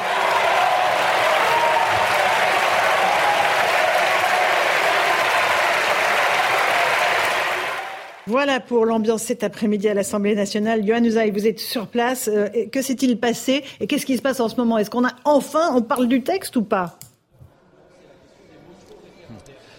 Alors, on ne parle pas encore du texte, Laurence, mais ça, c'était prévu pour une raison qui est simple. C'est-à-dire qu'avant d'entrer dans le vif du sujet, les députés vont d'abord examiner une motion de rejet préalable et ensuite une motion référendaire pour rejeter le texte, en quelque sorte, la motion de rejet préalable avant même son examen. C'est un peu technique, mais on entrera vraiment dans le vif des débats à partir de demain. Alors, le calme est revenu ici à l'Assemblée, mais on l'a entendu dans l'extrait que vous venez de, diffuser. C'est vrai que les débats ont commencé il y a deux heures tout juste. Je dis les débats, mais je devrais dire les, hostilités en réalité. On s'attendait à des discussions très vives dans l'hémicycle. Le moins qu'on puisse dire, c'est qu'on ne s'était pas trompé. Quelques minutes seulement après l'ouverture de la séance, eh bien Yael Braun-Pivet qui préside l'Assemblée nationale a été contrainte eh bien de suspendre la séance. Pourquoi? Parce que le ministre du Travail, Olivier Dussopt, qui défend le texte ici à l'Assemblée nationale, a été interrompu par les députés de la NUPES qui ont fait un énorme chahut dans l'hémicycle. Voilà qui promet donc effectivement, vous l'avez dit, dix jours très animés ici à l'Assemblée nationale. Merci Johan Usaï et Olivier Gangloff euh, à l'Assemblée nationale. Monsieur Souillot, vous êtes secrétaire général de Force ouvrière. Quand vous voyez le bazar à l'Assemblée, vous avez l'impression qu'on parle des problèmes des Français? On parle de la réforme des retraites ou pas? Alors, euh, s'il y a bazar à l'Assemblée nationale, moi je fais pas de politique, je fais juste de la politique syndicale. Si l'exécutif avait entendu la totalité des organisations syndicales tout le temps des concertations, pas de recul de l'âge de départ, pas d'allongement de la durée de cotisation, eh bien aujourd'hui, il parlerait d'autre chose à l'Assemblée nationale. Dans la rue, euh, j'invite la présidente de l'Assemblée à venir euh, dans les manifestations. C'est pas le chantier dans les manifestations, on chante même, mais on est mobilisé et déterminé. Donc euh, pour nous, il n'y a pas de, il a pas de sujet. C'est si euh, on veut pas de chantier à l'Assemblée nationale, pas de recul de l'âge de départ, pas d'allongement de la durée de cotisation. Mais quand on perd une après-midi à savoir si on va voter, ou non une motion référendaire, on ne parle pas des problèmes des Français, on est bien d'accord. On ne parle pas de la pénibilité, on ne parle pas des carrières longues, on ne parle pas de l'âge de départ décalé à 64 ans, M. Souillot. Qui parle, qui parle du problème des, des Français? En tout cas, pas ceux qui proposent cette réforme puisque autrement, euh, vous seriez les premiers à dire qu'on n'arrive pas à mobiliser et ils seraient les premiers à constater que les organisations syndicales ne mobilisent pas. Aujourd'hui, s'il y a chantier à l'Assemblée nationale, c'est pas le problème des organisations syndicales. La responsabilité, c'est celle de l'exécutif et du gouvernement. Euh, non, c'est évidemment que c'est pas la responsabilité des syndicats. Euh, ma question, et je la pose aussi à Fabien Villedieu, est-ce que vous n'avez pas l'impression qu'on est à côté de la plaque et qu'au fond, les Français se disent, on ne parle pas de nos problèmes à l'Assemblée, on perd du temps sur des débats euh, strictement politiques. Il ah, faut bien que ça remonte, hein. Voilà. La colère La colère, faut bien qu'elle remonte parce que on n'écoute pas les sondages, on n'écoute pas la rue, on n'écoute personne. Bah peut-être que ça va remonter. Après, pas sûr que euh, sortira grandi de, de, de, Mais ce qu'il faut quand même voir, c'est que euh, il n'y a pas de. Les Français, euh, enfin, j'ai l'impression, en tout cas, c'est mon interprétation, euh, ils veulent pas un éménagement de la loi. Non. Ils veulent un retrait de la loi. Parce qu'aujourd'hui, on nous explique qu'on est prêt à discuter de tout, sauf de la problématique numéro un, c'est-à-dire le décalage de 62 à 64 ans. C'est-à-dire qu'on discute de tout, sauf de ça bah fatalement euh, et à l'Assemblée c'est ils discuteront de ça s'il y a des amendements qui sont faits en faveur de tel Il y a 20 000 amendements, il y aura, en aucun cas il y aura le temps de parler de ça. Mais pas forcément de l'opposition, mais en tout cas de la majorité, parce que j'ai cru qu'ils arrivent pour l'instant, en tout cas à l'instant T, de pas avoir de majorité entre eux, voilà, y compris ils sont obligés de de négocier plus avec euh, les républicains, les, républicains avec sur les, carrières longues. On verra d'ailleurs sur les organisations syndicales, ce qui est un peu étrange d'ailleurs, parce qu'on voilà, on négocie avec les bah républicains, euh, voilà, bah, c'est comme ça. Oui, mais, mais euh, du coup, en tout cas sur le sur la raison numéro un, euh, ça recule pas, donc euh, bon, bah, il y a un peu de zizanie. Euh, quand Monsieur Souillot, on entend la première ministre qui dit voilà, c'est notre réforme et elle est juste et de toute façon c'est le seul moyen pour assurer la pérennité du système des retraites. Vous dites quoi? Je dis que c'est pas le seul moyen. On a fait tout un tas de propositions pendant quatre mois. Si on augmente de 10 points le taux d'emploi des 55-64 ans, on a le plus bas taux de l'OCDE. Hein, c'est pas moi qui fais la norme, c'est l'OCDE. Eh ben, ça fait 50 milliards en 2032. Ben, aujourd'hui, on n'est pas entendu. On nous parle d'un index senior qui sera par décret, ça veut dire signer un chèque en blanc. Mais aujourd'hui, la totalité des organisations syndicales et 93% des salariés actifs mhm. sont contre un recul de l'âge de départ et un allongement de la durée de cotisation. Mhm. Maintenant, le reste, si il faut qu'il y ait discussion, mais c'est recul de l'âge de départ, d'abord, retrait du projet de réforme. Mais là, les députés, évidemment, n'auront pas le temps d'aborder de, ce point-là, étant donné qu'ils ont un temps imparti pour étudier le texte, ils partiront ensuite automatiquement au Sénat, puis qu'il reviendra. Louis de Ragnel, en fait, on a l'impression que le débat n'aura pas lieu, et c'est extrêmement frustrant. Alors oui, le débat de fond, je veux dire, sur les 64 ans. Euh, si on veut, on, veut vraiment euh, décrire une situation objective, euh, c'est le gouvernement qui a décidé de passer par ce qu'on appelle un véhicule législatif, c'est-à-dire utiliser un article de la Constitution qui prévoit un débat qui est coincé, qui dure 11 jours au total, neuf jours pleins et neuf jours au-delà desquels, en fait, euh, ça sert plus à rien de voter puisque le texte part au Sénat. Donc c'est vrai que dans la technique, le gouvernement a participé un peu à durcir le ton. Mais de l'autre côté, le paradoxe quand même de l'histoire, c'est que la, la Nupes va, va devenir l'idiot utile du macronisme. C'est-à-dire va être l'allié objectif d'Emmanuel Macron, puisque avec, en déposant autant d'amendements, vous l'avez dit, euh, euh, près de 18 000, euh, eh bien en fait ça empêche tout débat euh, sur les questions de fond. Et je voulais simplement vous, vous poser la question à tous les deux, parce que vous, vous, vous sembliez dire, bon bah écoutez, s'il euh, y a eu du chahut à l'Assemblée nationale, c'est un peu normal, parce que le gouvernement est obstiné. Mais, mais en fait, je voulais justement en venir à la question, c'est-à-dire qu'en fait, dès lors qu'on débat à l'Assemblée nationale de questions du travail, d'allongement de l'âge de, de départ à la retraite, ça justifie ce type de scène? Alors, Monsieur Souillot, peut-être, bah. ou Monsieur Villedieu? Aujourd'hui. Alors, il n'y a rien qui justifie quoi que ce soit. C'est le gouvernement qui a décidé de mettre son projet de réforme et de le passer comme ça avec euh, son cavalier législatif. Il n'y a rien euh, d'illégal. Ah non, il n'y a rien, a rien d'illégal, mais pour autant, vouloir gouverner contre tout le monde, une majorité de Français, la totalité des organisations syndicales, ah, vous attendiez à quoi d'autre? Franchement, ça n'est pas possible. On lui a dit, redit et re-redit.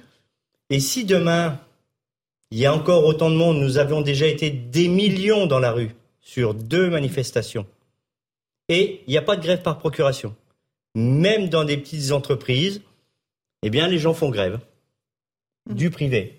Donc, moi, je vous ai dit, je fais pas de politique. Je fais de la politique syndicale. Eh bien, mais oui, si le gouvernement... la frontière est tenue. Enfin, euh, ah non, non, bah, parce que non, mais tenue cette réforme elle est éminemment politique et de fait vous, avancez des arguments politiques. Okay. Euh... Non, j'avance pas d'arguments politiques. L'article L1 du Code du travail, la loi Larcher, qu'est-ce qu'il dit? Information, concertation, négociation. On a eu l'information, la concertation, négociation, c'est après? Alors, M. Villieu, vous voulez réagir à ça? Ben, Il y a eu des discussions à l'Assemblée nationale hein, sur, des, sur le travail. Hein. Beaucoup, hein. depuis euh, même avant 2017. Euh, il n'y a pas eu un tel bordel. Pourquoi? Parce que je pense que Macron et son gouvernement ne, ne, se rend pas compte de l'attachement viscéral. Parce que moi, j'ai tendance à dire, et les gens ne le savent pas, euh, la retraite, c'est 50% de la protection sociale en France. C'est pas c'est pas un élément, c'est l'élément central de la protection sociale en France. Les Français sont très attachés, pour de bonnes ou de mauvaises raisons, mais en tout cas, ils sont très attachés à la protection sociale en France. Donc, quand vous attaquez à la retraite, ils ont le sentiment qu'on attaque le modèle social. Voilà. C'est le carburant de la mobilisation, de l'énergie des gens, de la France des périphéries qui viennent. Mmh.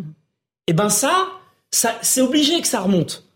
Et ça, c'est pas discussion sur le travail, sur le chômage, où, où ça se passe pas forcément bien, mais euh, ça passe euh, plus ou moins.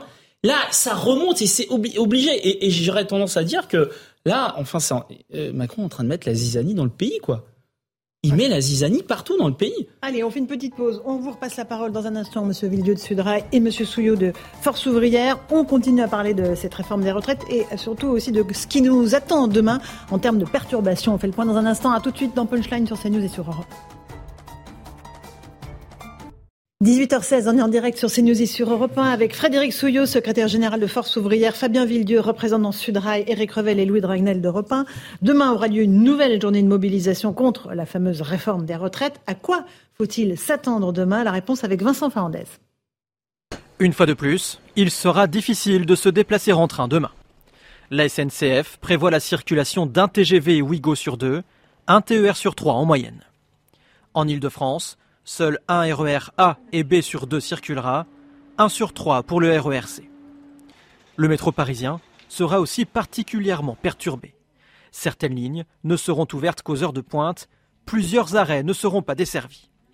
Des difficultés qui poussent les Parisiens à anticiper leur déplacement. Je vais prendre ma voiture ou ma moto parce que les transports en commun, ça va être une galère. Et même en voiture, ça risque d'être une galère. Voilà, donc euh, je vais partir deux heures plus tôt pour être sûr d'être à l'heure à mon rendez-vous de demain euh, en Seine-et-Marne. C'est insupportable, quoi. C'est toujours les mêmes qui font grève et, euh, et c'est toujours les mêmes qui sont emmerdés, ceux qui bossent, voilà. J'ai la chance de pouvoir faire du télétravail, donc je vais rester en télétravail. Dans la rue, plus d'un million de manifestants sont attendus, jusqu'à 70 000 à Paris, avec 200 à 400 personnes radicalisées qui pourraient venir pour en découdre avec les forces de l'ordre.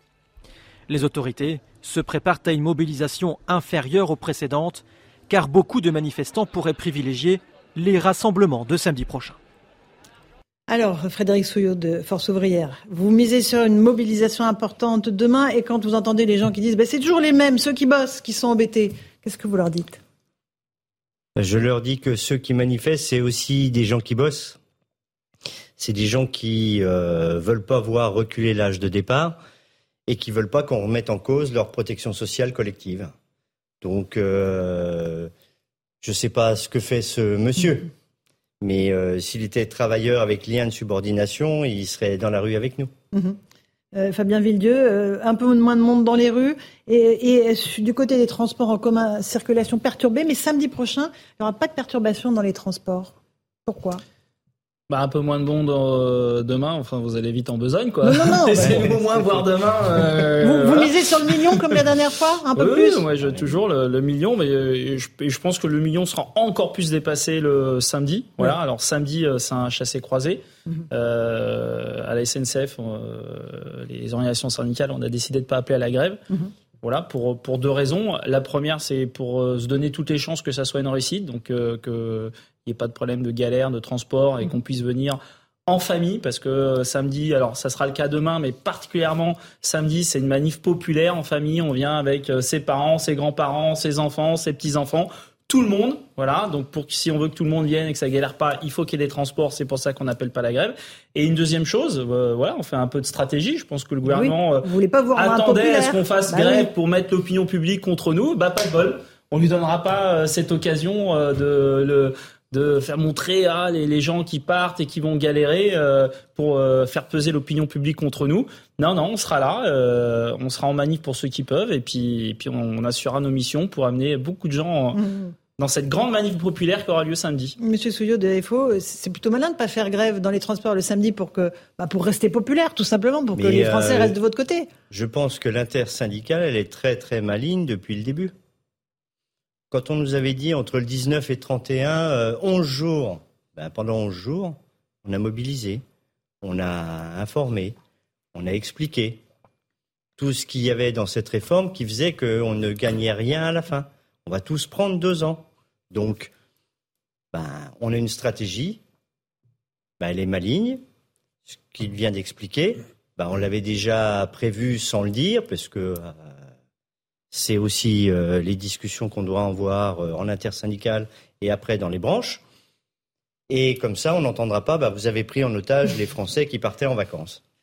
Ça, comme ça, vous coupez l'herbe sous le pied des, euh, des aides du gouvernement et des journalistes. Euh, Louis y a une petite question. Non, moi, ce que je trouve intéressant dans ce que vous dites, c'est effectivement, euh, pr premièrement, vous soignez votre image, ce qui n'était pas toujours le cas par le passé. Et globalement, quand on regarde les enquêtes d'opinion, eh bien, euh, votre cote progresse. Alors qu'effectivement, euh, il y a des blocages, il y a quand même des, beaucoup de Français qui sont contraints euh, par ces actions-là. Et le deuxième élément qui me frappe, c'est que au cours, en tout cas, des deux précédentes manifestations, il y avait d'ailleurs une, une, syndicalisation, enfin, le nombre de personnes qui étaient syndiquées, qui faisaient grève, qui était beaucoup plus faible à la deuxième manifestation qu'à la première. Et, et, pourtant, il y avait beaucoup plus de monde euh, dans les manifestations. Et donc, ça montre en fait qu'il y, a un, il y a un engouement populaire euh, derrière la contestation à la réforme des retraites. Et, et ça, pour le coup, c'est vraiment euh, deux choses qui sont assez noires pour le gouvernement. Euh, premièrement, il, il n'arrive pas à montrer que les syndicats sont nuisibles au pays. Et deuxièmement, euh, bah, ce, n'est pas uniquement la manifestation de la CGT ou de FO. Il y a beaucoup de Français. Et puis, ce qu'on a observé aussi, notamment lors de la dernière manifestation, c'est le fait qu'il y ait beaucoup de manifestations très locales. et en gros, c'est la manif près de chez vous. Et, et, ça, ça a eu un, un, effet multiplicateur et donc ça a bien fonctionné. Éric Revel Oui, alors si je peux dire un mot. Euh, Monsieur Souillot, tout à l'heure, euh, vous avez commencé votre propos très intéressant en disant je fais pas de politique, je fais de la politique syndicale. Et vous avez expliqué que la rue ne voulait pas de cette réforme. Euh, et que euh, si le gouvernement est mieux entendu, on n'assisterait pas à ce genre de, de débat euh, polémique à l'Assemblée nationale. Mais juste, et après je vous donnerai mon opinion, mais peu importe cette opinion, sur la réforme des retraites. Mais quand même, je, par principe, euh, il faudrait quand même que dans une démocratie, sauf si vous n'êtes pas d'accord avec moi, que ce soit pas la rue euh, qui euh, impose ces lois, mais on, on, on élu, euh, on a, on a élu des députés à l'Assemblée nationale précisément pour nous représenter. Mmh. Donc j'espère que vous êtes d'accord pour dire que la rue ne peut pas faire la loi dans un pays comme le nôtre et que les députés qu'on a envoyés, quel que soit leur bord politique, euh, bah, sont là pour pour ça. C'est mon premier point. Puis comme j'aurais pas trop la parole, je, vais vous dire une autre chose. C'est ah, que... ça y est, c'est Calimero le retour. c'est que je vais vous dire. Coupe la parole. Vous voyez, c'est très intéressant parce que euh, je, je, connais bien les arguments de Monsieur Villieu et c'est vrai que l'image de Monsieur Villieu grandit, euh, euh, s'adoucit même, je trouve. Et si on vous demandait, tiens là, à tous les deux, vous êtes d'accord pour dire, puisque vous faites des propositions, qu'il faut une réforme des retraites. Pas celle-ci, mais il en faut une. Vous avez avancé l'idée très intéressante de l'employabilité des seniors, où effectivement la France est, parmi pratiquement le dernier des pays de l'OCDE. On va laisser peut-être répondre monsieur, attendez, monsieur Villieu, lui, euh, sa, sa, proposition, c'est plutôt une augmentation des cotisations. Si on vous laissait décider d'une réforme, les syndicats, vous êtes certain que vous seriez d'accord sur les mesures Alors, à monsieur Souillot. Alors oui. Et faux. Oui, oui, on serait certain sur les mesures à prendre. On arriverait à se mettre d'accord euh, sans problème. Vous avez essayé déjà? Comment? Vous avez essayé déjà on va discuter Regardez, l'intersyndicale depuis mi-juillet. Ah. Là aujourd'hui, on ne parle de l'intersyndicale que sur la réforme des retraites. Mais depuis mi-juillet, le premier communiqué de presse où il ne manque aucune organisation syndicale, c'est sur la loi pouvoir d'achat. Mhm. Le second, le 9 septembre, on explique les choses sur l'assurance chômage, y compris ceux qui avaient été la veille au CNR, avaient signé ce communiqué de presse. Maintenant, sur, la vision, réforme des retraites. Sur la vision du social. Mais en fait, c'est pas les retraites. Quelles mesures à mettre en avant? C'est c'est pas les retraites qui sont un problème, c'est l'emploi en général. Uh-huh. Et les cotisations et la conditionnalité des aides publiques aux entreprises. Uh-huh. Aujourd'hui, on nous parle du montant euh, dans le PIB de la retraite. On ne nous parle pas des 163 milliards d'aides publiques aux entreprises sans aucune mhm. conditionnalité. Donc vous les supprimez Non, je ne les supprime pas, je mets des conditions. Mhm.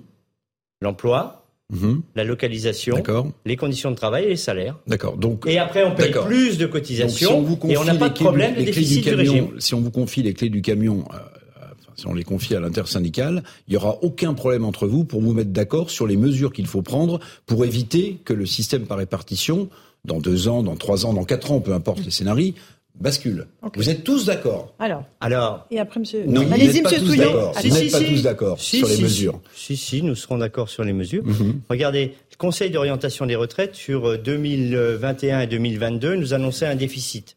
Oui, oui.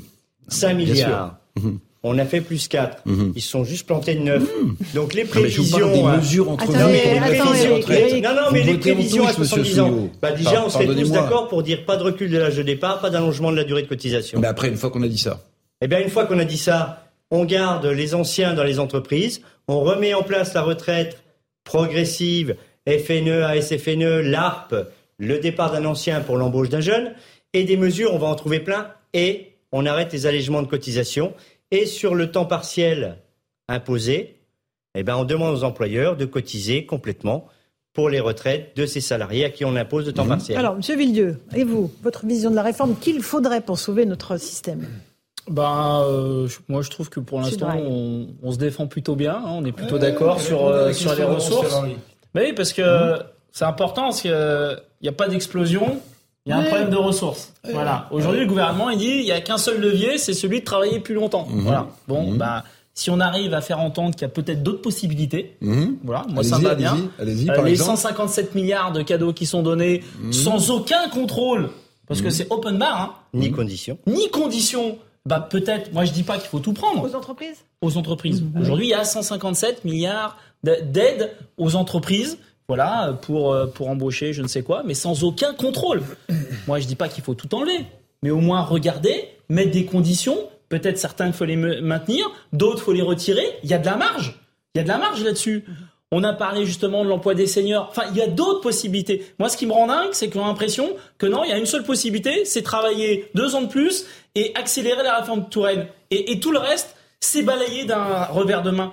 Y compris, je pense qu'on pourrait avoir des, des, des, des, propositions qui peuvent être différentes, mais pourquoi pas C'est aussi ça la démocratie. Ah bah mais en bien tout sûr, cas, il y aura, bien sûr. il y a un point où on Bien est, sûr. il y a un point Voilà. qu'on a Il y a commun. des propositions qui sont point- différentes. Vous il y a êtes d'accord, point- monsieur Villieu Il y a des propositions qui non, sont différentes. Jamais le fait C'est que ça ça, que je- ça pourrait arriver. Eh ben, il y a, bien sûr. il y a un Eh point ben, qui est commun. Il y a un point qui est Eh ben, commun. C'est qu'il y a d'autres possibilités. mais vous C'est qu'il y a savez très d'autres bien. possibilités. Mais Alors. vous savez très bien que c'est pas les mêmes propositions en réalité. Bah sinon il faut que- il faut fusionner avec Sudrail. Euh. Mais non, on est pour Comme le ça, vous plura- aurez plus d'adhérents. Mais on est pour le pluralisme politique. Pourquoi on serait Non, contre le pluralisme syndical, syndical. Non, non, mais je... Politique syndicale. Hmm. Non, non, non, non. Et d'ailleurs, sur ce point de vue, euh, on disait quasiment les syndicats étaient morts, on pesait rien. En attendant, qui met plus d'un million de personnes dans la rue, ça reste quand même les organisations Alors, syndicales. Bah, Souillot. Emmanuel Macron, Voilà. C'est grâce à Emmanuel Oui, Macron. ça, Vous ça, voulez terminer pour, pour le votre coup, c'est un réponse? travail en commun, quoi. Vous voulez terminer votre réponse? Non, sur euh, ce que disait euh, Eric Revel sur Mais euh, le Front syndical uni. le front syndical, aujourd'hui, pas de recul de l'âge de départ, pas d'allongement de la durée de cotisation. Si vous regardez les propositions des organisations syndicales qu'on a faites pendant les concertations, regardez le squelette.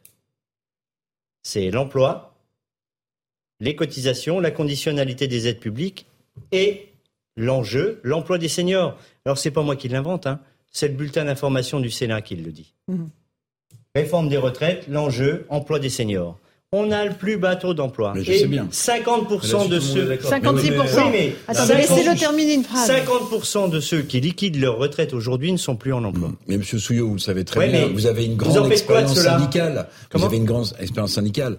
L'unité syndicale, c'est toujours plus facile à, à- à mobiliser lorsqu'on va appeler à la manifestation qu'ensuite à se retrouver pour discuter, par exemple, des finalités d'une réforme On a des compris votre démonstration, mais, Eric. mais je suis d'accord avec votre démonstration.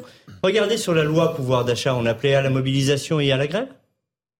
Et Non. pour autant, on a fait un communiqué intersyndical où il ne manquait aucune organisation. Ça n'était jamais arrivé. Alors, euh, Frédéric Souillot est là de FO, euh, Fabien Villedieu de Sudrail aussi. On fait le rappel des titres de l'actualité de 18h30 et on se retrouve pour continuer ce débat sur la réforme des retraites.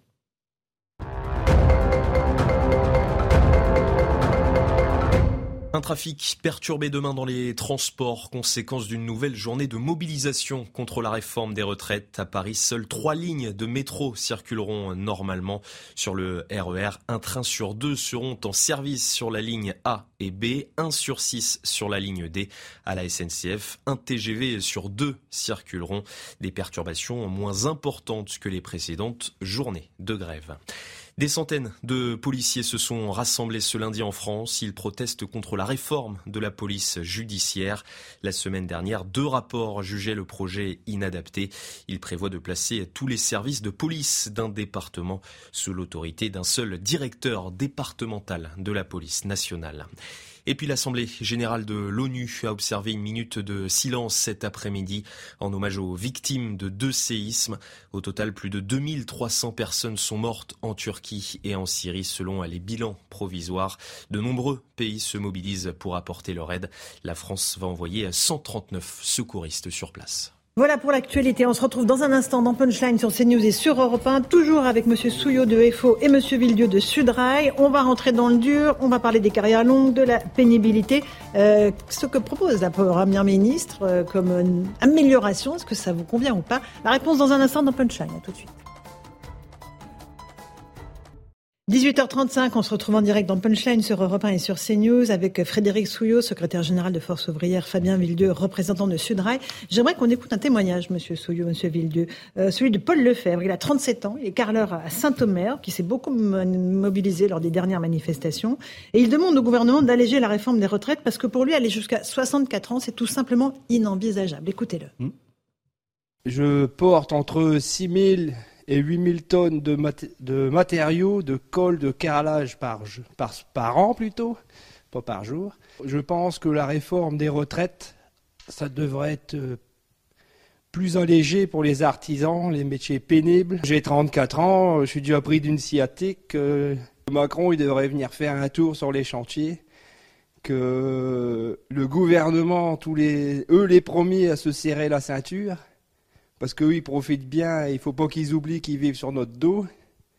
Et le gouvernement devrait un peu arrêter et de donner au social, de récompenser un peu plus ceux qui ont travaillé toute leur vie Et le gouvernement devra arrêter de s'occuper un peu des affaires du monde et s'occuper un peu plus de son pays.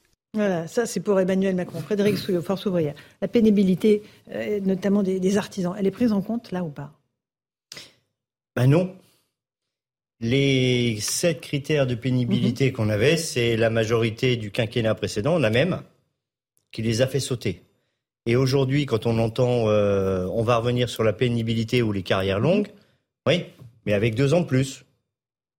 C'est dans tous les cas recul de l'âge de départ à 64 ans, et après on verra les critères de pénibilité et de carrière longue. Donc, non, mhm. le gouvernement ne prend pas en compte ni la pénibilité ni les carrières longues.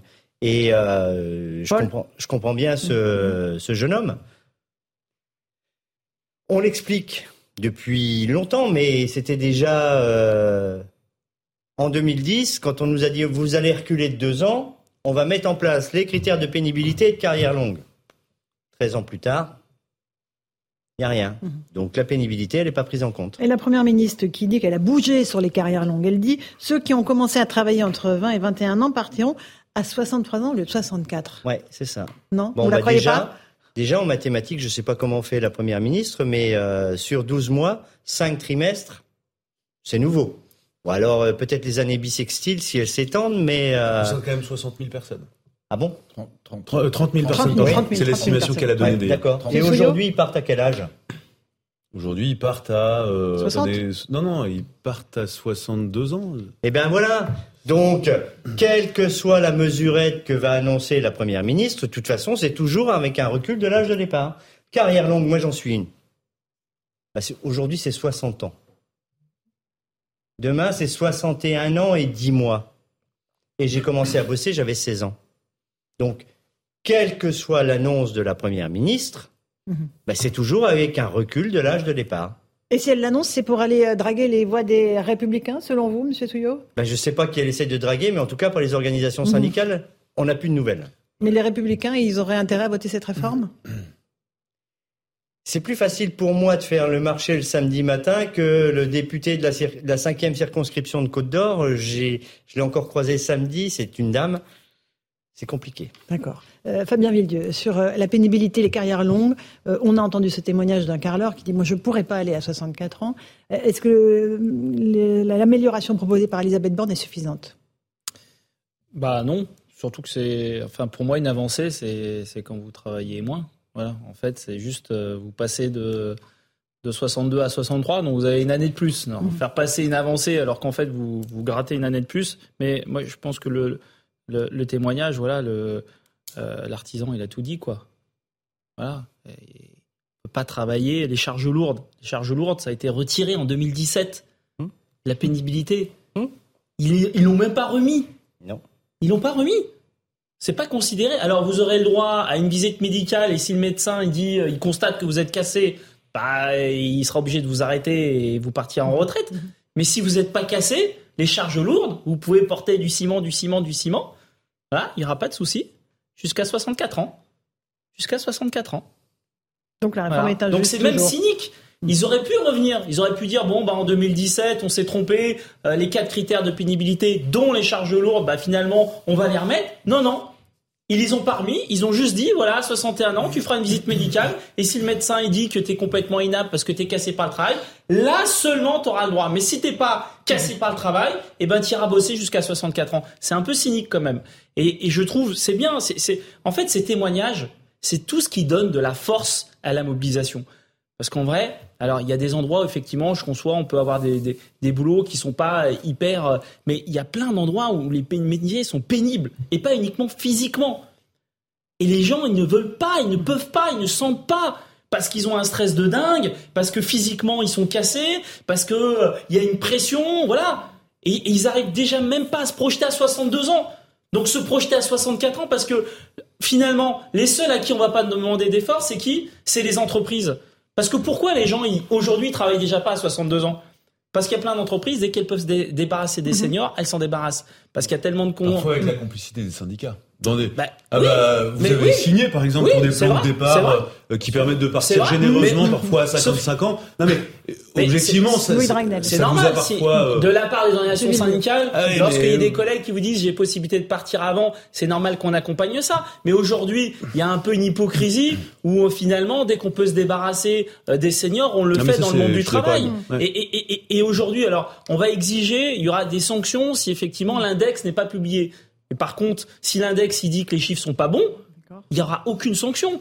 Donc finalement, les seuls à qui on demande pas d'effort, c'est quand même les principaux responsables du fait qu'il n'y ait pas beaucoup, en tout cas pas suffisamment, de seniors dans le monde du travail. Monsieur Souillot, sur euh, ça, sur le taux d'emploi des seniors, l'index, c'est une solution ou pas? Est-ce Mais qu'il non, faut c'est peut-être pas pas, la solution. inciter les entreprises Mais autrement à Regardez embaucher la- les seniors? l'index égalité professionnelle Mhm. et l'égalité de salaire. Homme-femme. même. Bah. Donc, l'index là. En plus, j'ai lu ce qu'avait dit le Conseil constitutionnel. Il y a toutes les chances que ce soit recalé parce que c'est un projet de loi de finances rectificative de la sécurité sociale. Donc l'index, ce serait un chèque en blanc qu'on signerait au gouvernement. Dans une prochaine loi, il la mettrait peut-être en place. Et encore, s'il n'y a pas de sanctions pour les entreprises. Maintenant, sur ce que vous avez dit, sur les plans sociaux et les plans de départ volontaires après 55 ans. Oui, pendant des années, mais on demandait à qui de financer? Aux entreprises. On ne mettait pas les licenciés à la charge de la collectivité de l'assurance chômage. Là, le taux d'emploi des 55-64 ans, c'est des ruptures conventionnelles souvent forcées, des salariés qui sont maladie ou invalidité. Et pour eux, qu'est-ce que ça va changer le recul de l'âge de départ? On va les garder deux ans de plus en maladie ou en invalidité et 18% d'entre eux qui sont aux minima sociaux et pour certains au RSA. Vous avez vu votre mère ou votre père bosser toute sa vie et terminer au RSA parce qu'il était licencié à 55 ou à 56 ans Perdre son emploi, être au chômage ou au RSA, c'est pas un choix. On est licencié, c'est pas un choix. Louis Dragnel. Non, je crois, je crois que tout le monde est à peu près d'accord avec vous là-dessus. Euh, la question, c'est que tout le monde n'est pas euh, dans la situation euh, terrible que vous décrivez. Il y, a, il y a aussi des gens qui peuvent travailler un peu plus longtemps. Je voulais vous poser à tous les deux la même question. Est-ce que vous pouvez me citer un travail qui n'est pas pénible? Allez-y, pénible? Souillot. Ça maintenant, mais ça m'intéresse. Secrétaire général de Force ouvrière. Mais vous avez bossé avant. Moi, j'ai Ah oui, un- oui. oui, oui. Non, Oui. Si je faisais de la provocation, je dirais euh, journaliste sur un plateau télé, mais là c'est vraiment de la provocation. Non, je pense qu'il y a, y y beaucoup de métiers qui sont pénibles. Il y en a qui sont un peu plus pénibles que d'autres. Voilà. Oui. Je pense que porter des sacs de ciment Mhm. euh, toute la journée jusqu'à 64 ans, enfin c'est difficile. Moi ici, bon, euh, l'ambiance est globalement assez sympa. Voilà, même on s'engueule un peu, mais ça- mais ça va. De moins en moins. De... non, on s'engueule de moins en moins. ouais. Euh, mais voilà, c'est peut-être plus facile de Mais- se projeter jusqu'à un certain âge aussi. Sûr, voilà. Mais, Mais ça, ça. Mais faut aussi Non, s'en mais rendre compte. Bien sûr, en fait, je vous pose cette Voilà, question parce que bien sûr qu'il y a des métiers physiques, euh, le Bien reportage et, témoigne par lui-même. Enfin, il n'y a, même pas de débat et on comprend bien que des gens qui portent des charges lourdes, euh, à 62 ans, ils ont plus l'énergie, plus la force, plus les capacités de le faire. Mais on- voit quand même s'installer dans le débat public tout le monde qui dit mais en fait moi mon, mon travail est pénible. Et on voit s'installer aussi dans le débat le fait que tout le monde dit en fait finalement le travail c'est horrible. Et, et- et- je trouve moi à titre personnel qu'il y y a quelque chose d'assez négatif aussi qui s'installe. Euh, globalement il y a aussi des gens qui aiment leur travail. Il y a des gens qui s'épanouissent dans votre travail. Même je, je vois ce que vous faites dans vos fonctions. Même si vous êtes contre la réforme des retraites vous êtes tout le temps souriant vous êtes heureux d'être là euh, objectivement. Non mais Au travail. au- non mais au travail. C'est du travail Mais c'est du boulot ce que vous hein. faites. Mais, mais je vois Alors, bien mais- que ça vous, Monsieur ça Souillot, vous FO. satisfait. Mais aujourd'hui, si vous vous sentez bien dans votre travail, Vous pouvez continuer. ben vous pouvez continuer jusqu'à 70 ans. Hmm. Et c'est comme ça depuis 2010. Et l'employeur ne peut pas vous forcer à prendre votre retraite. Donc, s'il y a des gens qui s'épanouissent, et c'est tant mieux, eh bien qu'ils continuent. Aujourd'hui, on avait tout un tas de salariés qui, entre 62 et 64, parce qu'ils avaient une carrière hachée, bah, faisaient de la surcote. Ils restaient au boulot. C'est que 50% de ceux qui y sont, hein, parce que les autres euh, sont déjà sortis. Ils restaient au boulot pour faire de la surcote. Aujourd'hui, ça, bah, c'est plus possible. Si la réforme passe, de 62 à 64, il n'y aura pas de surcote puisqu'on va vous demander de bosser. Et pour autant, Bah oui, 64, non, 66, oui, c'est possible. oui. ah oui, de 64 Ouais. à Non, mais 60. Vous Oui, parlez mais de bien sûr. 70 ans. Mais- Non, mais je, je reprends votre exemple. Non, Non, mais si on est honnête intellectuellement là-dessus. Ben moi, je suis honnête intellectuellement. c'est à chaque fois un recul de l'âge de départ. Non, mais Et monsieur Souillot, vous pouvez prendre votre retraite euh, et reprendre un travail derrière. Ça existe. Oui, ça existe, bien ça sûr. existe. Alors vous cotisez à vide parce qu'évidemment vous avez pris votre retraite. Avec la loi, vous ne cotiserez plus à vide. Alors vous ne cotiserez plus à vide Euh, avec non, la non, loi. Non. C'est sous, sous certaines Oui, conditions. Oui, oui, si oui, vous partez oui, à oui, oui, plein, il faut être si- il y a des conditions. Ah, Vous avez raison. Non, mais Il y a des conditions. un êtes trop jeune, Louis. Ça, c'est comme les assurances. C'est comme les assurances, faut toujours regarder les petits Et à la fin, t'es pas assuré, quoi. T'as le sinistre Je et t'es pas endommagé, quoi. poser une question à tous les deux. Bon, euh, évidemment, l'exemple qu'on a vu là, il est, il est, il est terrifiant. Hein. Une question Il courte, hein, Eric. euh, Bah euh, oui, ça y est, bah voilà. Non, allez-y. Non. Alors, en fait, il y a toutes les carrières pénibles, euh, évidemment, mais moi, il y a, je trouve qu'il manque quelque chose dans le droit social français euh, que connaissent d'autres pays, c'est euh, la santé au travail, la santé des travailleurs. Je trouve que les entreprises, euh, alors ça ne gommera pas les carrières pénibles, mais est-ce qu'elles ne devraient pas faire un effort supplémentaire pour veiller c'est quoi le contact aujourd'hui? C'est le médecin du travail. Bon. Mais est-ce qu'on ne devrait pas mettre en place une politique en amont pour veiller à la santé des travailleurs? Monsieur Souillot.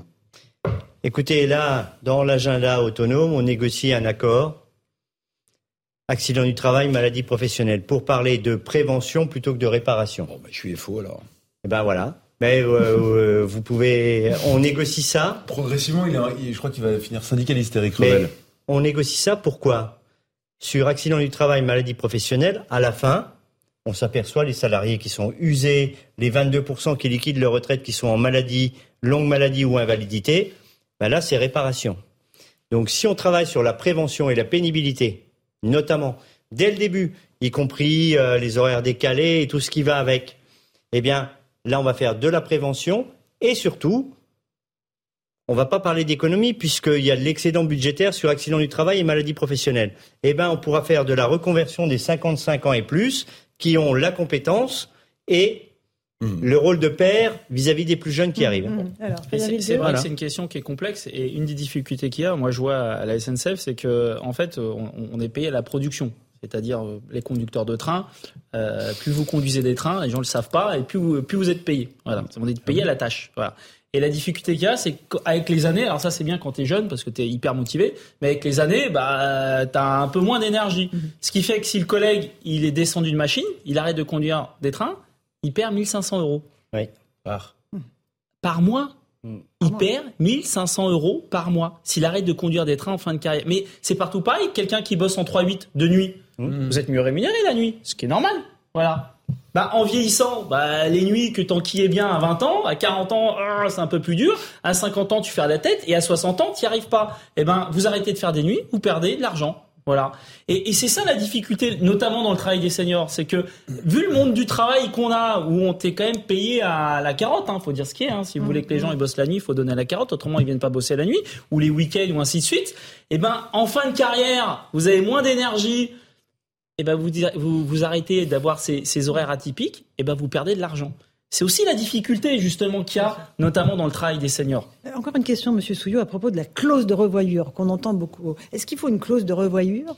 Et ça voudrait dire que cette réforme ne sert donc à rien? Euh, On va la voter ou pas, peut-être? Et il faudra euh, se redonner rendez-vous en, en 2027 Ben, il ne faut pas se donner rendez-vous en 2027. En 2027, je crois qu'il y a d'autres élections. Euh, A priori, oui. Et il y, a, il y a quelques candidats déjà, enfin, j'ai Mhm. cru entendre. Si on dit clause de revoyure, ça veut dire qu'on a une nouvelle réforme des retraites en 2027. Eh ben ça, c'est pas possible, quoi. Faut retirer celle-ci, ouvrir des négociations sur euh, l'équilibre et la justice, parce que là, cette réforme, elle est tout sauf juste, elle est injuste et brutale. Il n'y a pas d'autre sujet.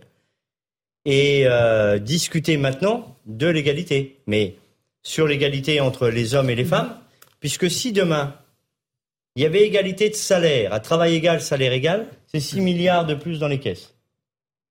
Tous les mois. C'est pas autre chose. Mhm. Et vous pensez que cette réforme peut ne pas être adoptée euh, par euh, le Parlement Alors écoutez, euh, je disais que c'était pas un métier pénible, secrétaire général de Force ouvrière, mais en plus on y est enthousiaste et optimiste. Et je ferais autre chose si je pensais qu'on pouvait pas arriver à faire reculer le gouvernement.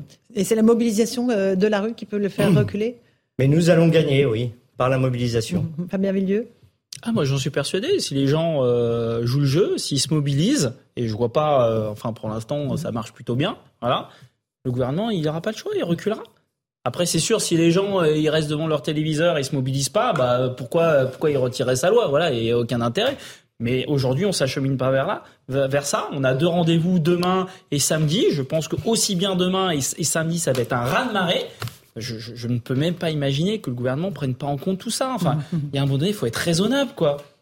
Il faut être raisonnable. Il faut écouter la population parce que si on ne l'écoute pas, enfin, qu'est-ce qui les gens ils deviennent fous, quoi à force de manifester, euh, de venir dans des et, et, que personne vous écoute, enfin les gens ils vont devenir dingues. Donc on, oui, Soyons raisonnables, écoutons la population. Louis Dragnel, c'est un scénario envisageable que l'Assemblée, puis le Sénat, puis l'Assemblée ne votent pas ce texte? Alors, de toute façon, euh, ça peut se produire, évidemment.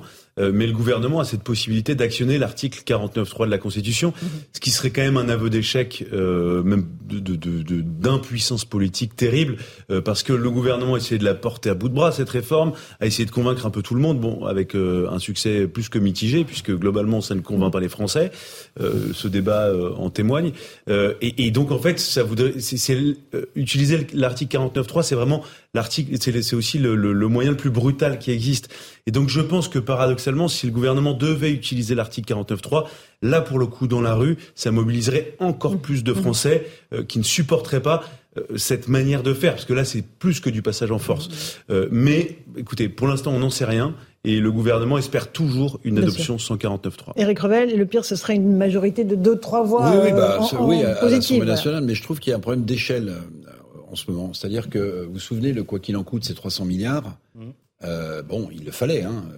Euh, la révolte des Gilets jaunes, c'était au, plus fort 300 000 personnes, je crois. Hein Alors, avec des actes violents. Ce que je veux dire par là, c'est que quand vous avez une mobilisation majeure, comme c'est le cas aujourd'hui, le risque aussi, c'est pas souhaitable, hein, mais le risque aussi, c'est que quand vous avez 300 000 personnes dans la rue à l'époque des Gilets jaunes et que vous lâchez, ce qui était le cas du président de la République, 19 ou 20 milliards d'euros, vous avez un million de personnes dans la rue, le danger, c'est que, évidemment, euh, ils ne soient pas écoutés, ces gens dans la rue, et que donc, mmh. ça puisse aussi, ça puisse aussi susciter euh, mmh. des mmh. mouvements peut-être plus violents et moins pacifiques. Et ça, c'est un risque. Monsieur Souillot et Monsieur Villieu. Ben, le risque, euh, il est comme à chaque euh, mobilisation. Aujourd'hui, les organisations syndicales, on entoure, on encadre nos militants et euh, tous ceux qui veulent manifester. Maintenant, si le gouvernement n'entend pas, la radicalisation, elle se fera d'abord par la grève et le blocage de l'économie du pays. Quoi qu'on dise euh, les uns ou les autres, si le gouvernement n'entend pas, c'est comme ça que ça terminera. Mmh. Fabien Villieu Et oui, parce qu'il y a des prises de conscience collectives qui se font. Euh, Rappelez-vous, il y a il y a 15 jours, euh, 3 semaines, je venais ici, euh, vous disiez alors, vous voulez bloquer la France? Moi-même, j'étais un peu embêté. Non, euh, je veux pas bloquer, je veux faire grève. Euh, voilà, c'était un peu de la sémantique, mais j'étais un peu sur le, le recul. Voilà, Maintenant, oui, je vous dis, il faut bloquer. Et pourquoi je vous dis faut bloquer? Parce qu'il y a 60% des Français qui disent qu'il faut bloquer. Parce qu'ils ont compris que tu fais une manif, on t'écoute pas. Tu fais une deuxième manif, on t'écoute pas. Bon, au bout d'un moment, les gens ils disent bah, c'est quoi, c'est quoi ce bordel? Faut, Oui, il faut bloquer. Donc il faut et, bloquer, et, mais après les, et si les ça continue scolaires. comme ça, et si ça continue comme ça, dans trois semaines, c'est les gens qui vont dire mais oui, quand est-ce que vous partez en grève reconductible parce que si vous refaites des démonstrations de force, une manif le samedi, et que vous faites la démonstration qu'en face personne ne vous écoute pas, bah, que les gens ne vous écoutent pas, et ben c'est les gens qui vont Mais dire. donc blocage partez. après les vacances scolaires? Pas pendant les vacances Écoutez, scolaires, si j'ai bien compris? Moi, je, ce que je peux vous dire, c'est que nous, à Sudrail, on porte la question de la grève reconductible et il y aura la grève reconductible, on espère, avec d'autres secteurs. La question, c'est pas est-ce qu'on va le faire ou pas le faire. La quand question, c'est quand. Mmh. Voilà. Donc après les on a un vacances. débat. On a un débat, je vous Mmh. le dis, euh, je suis honnête avec vous. Euh, moi, si on me demande mon avis personnel, bah, je dirais plutôt après les vacances scolaires. Voilà, on ne tombe pas dans le piège euh, euh, de l'opinion publique. Mais par contre, euh, après les vacances scolaires, je pense que faudra le faire et je pense que la population sera d'accord avec nous. Monsieur Souillot, pareil? Et nous, on discute en intersyndical euh, confédéré. Euh, on va, pour l'instant, on a mardi et samedi. Et samedi, et après, on verra. Et après, ben, on discutera de stratégie. Et puis vous reviendrez sur le plateau de Punchline. Si vous m'invitez, moi je viens partout, on m'invite. Eh bien, merci beaucoup, Monsieur Souillot. Merci, Fabien Villedieu. Eric Revel, Louis de Ragnel. Dans un instant sur CNews, c'est Christine Kelly et ses invités pour Face à l'info et sur Europe 1, Europe Soir. Bonne soirée à vous sur nos deux antennes et à demain. Hi, I'm Daniel, founder of Pretty Litter. Did you know cats tend to hide symptoms of sickness and pain? I learned this the hard way after losing my cat, Gingy. So I created Pretty Litter, a health monitoring litter that helps detect early signs of illness by changing colors, saving you money and potentially your cat's life. Pretty Litter is veterinarian developed, and it's the easiest way to keep tabs on your fur baby's health right at home. Go to prettylitter.com and use code ACAST for 20% off your first order and a free cat toy. Terms and conditions apply. See site for details.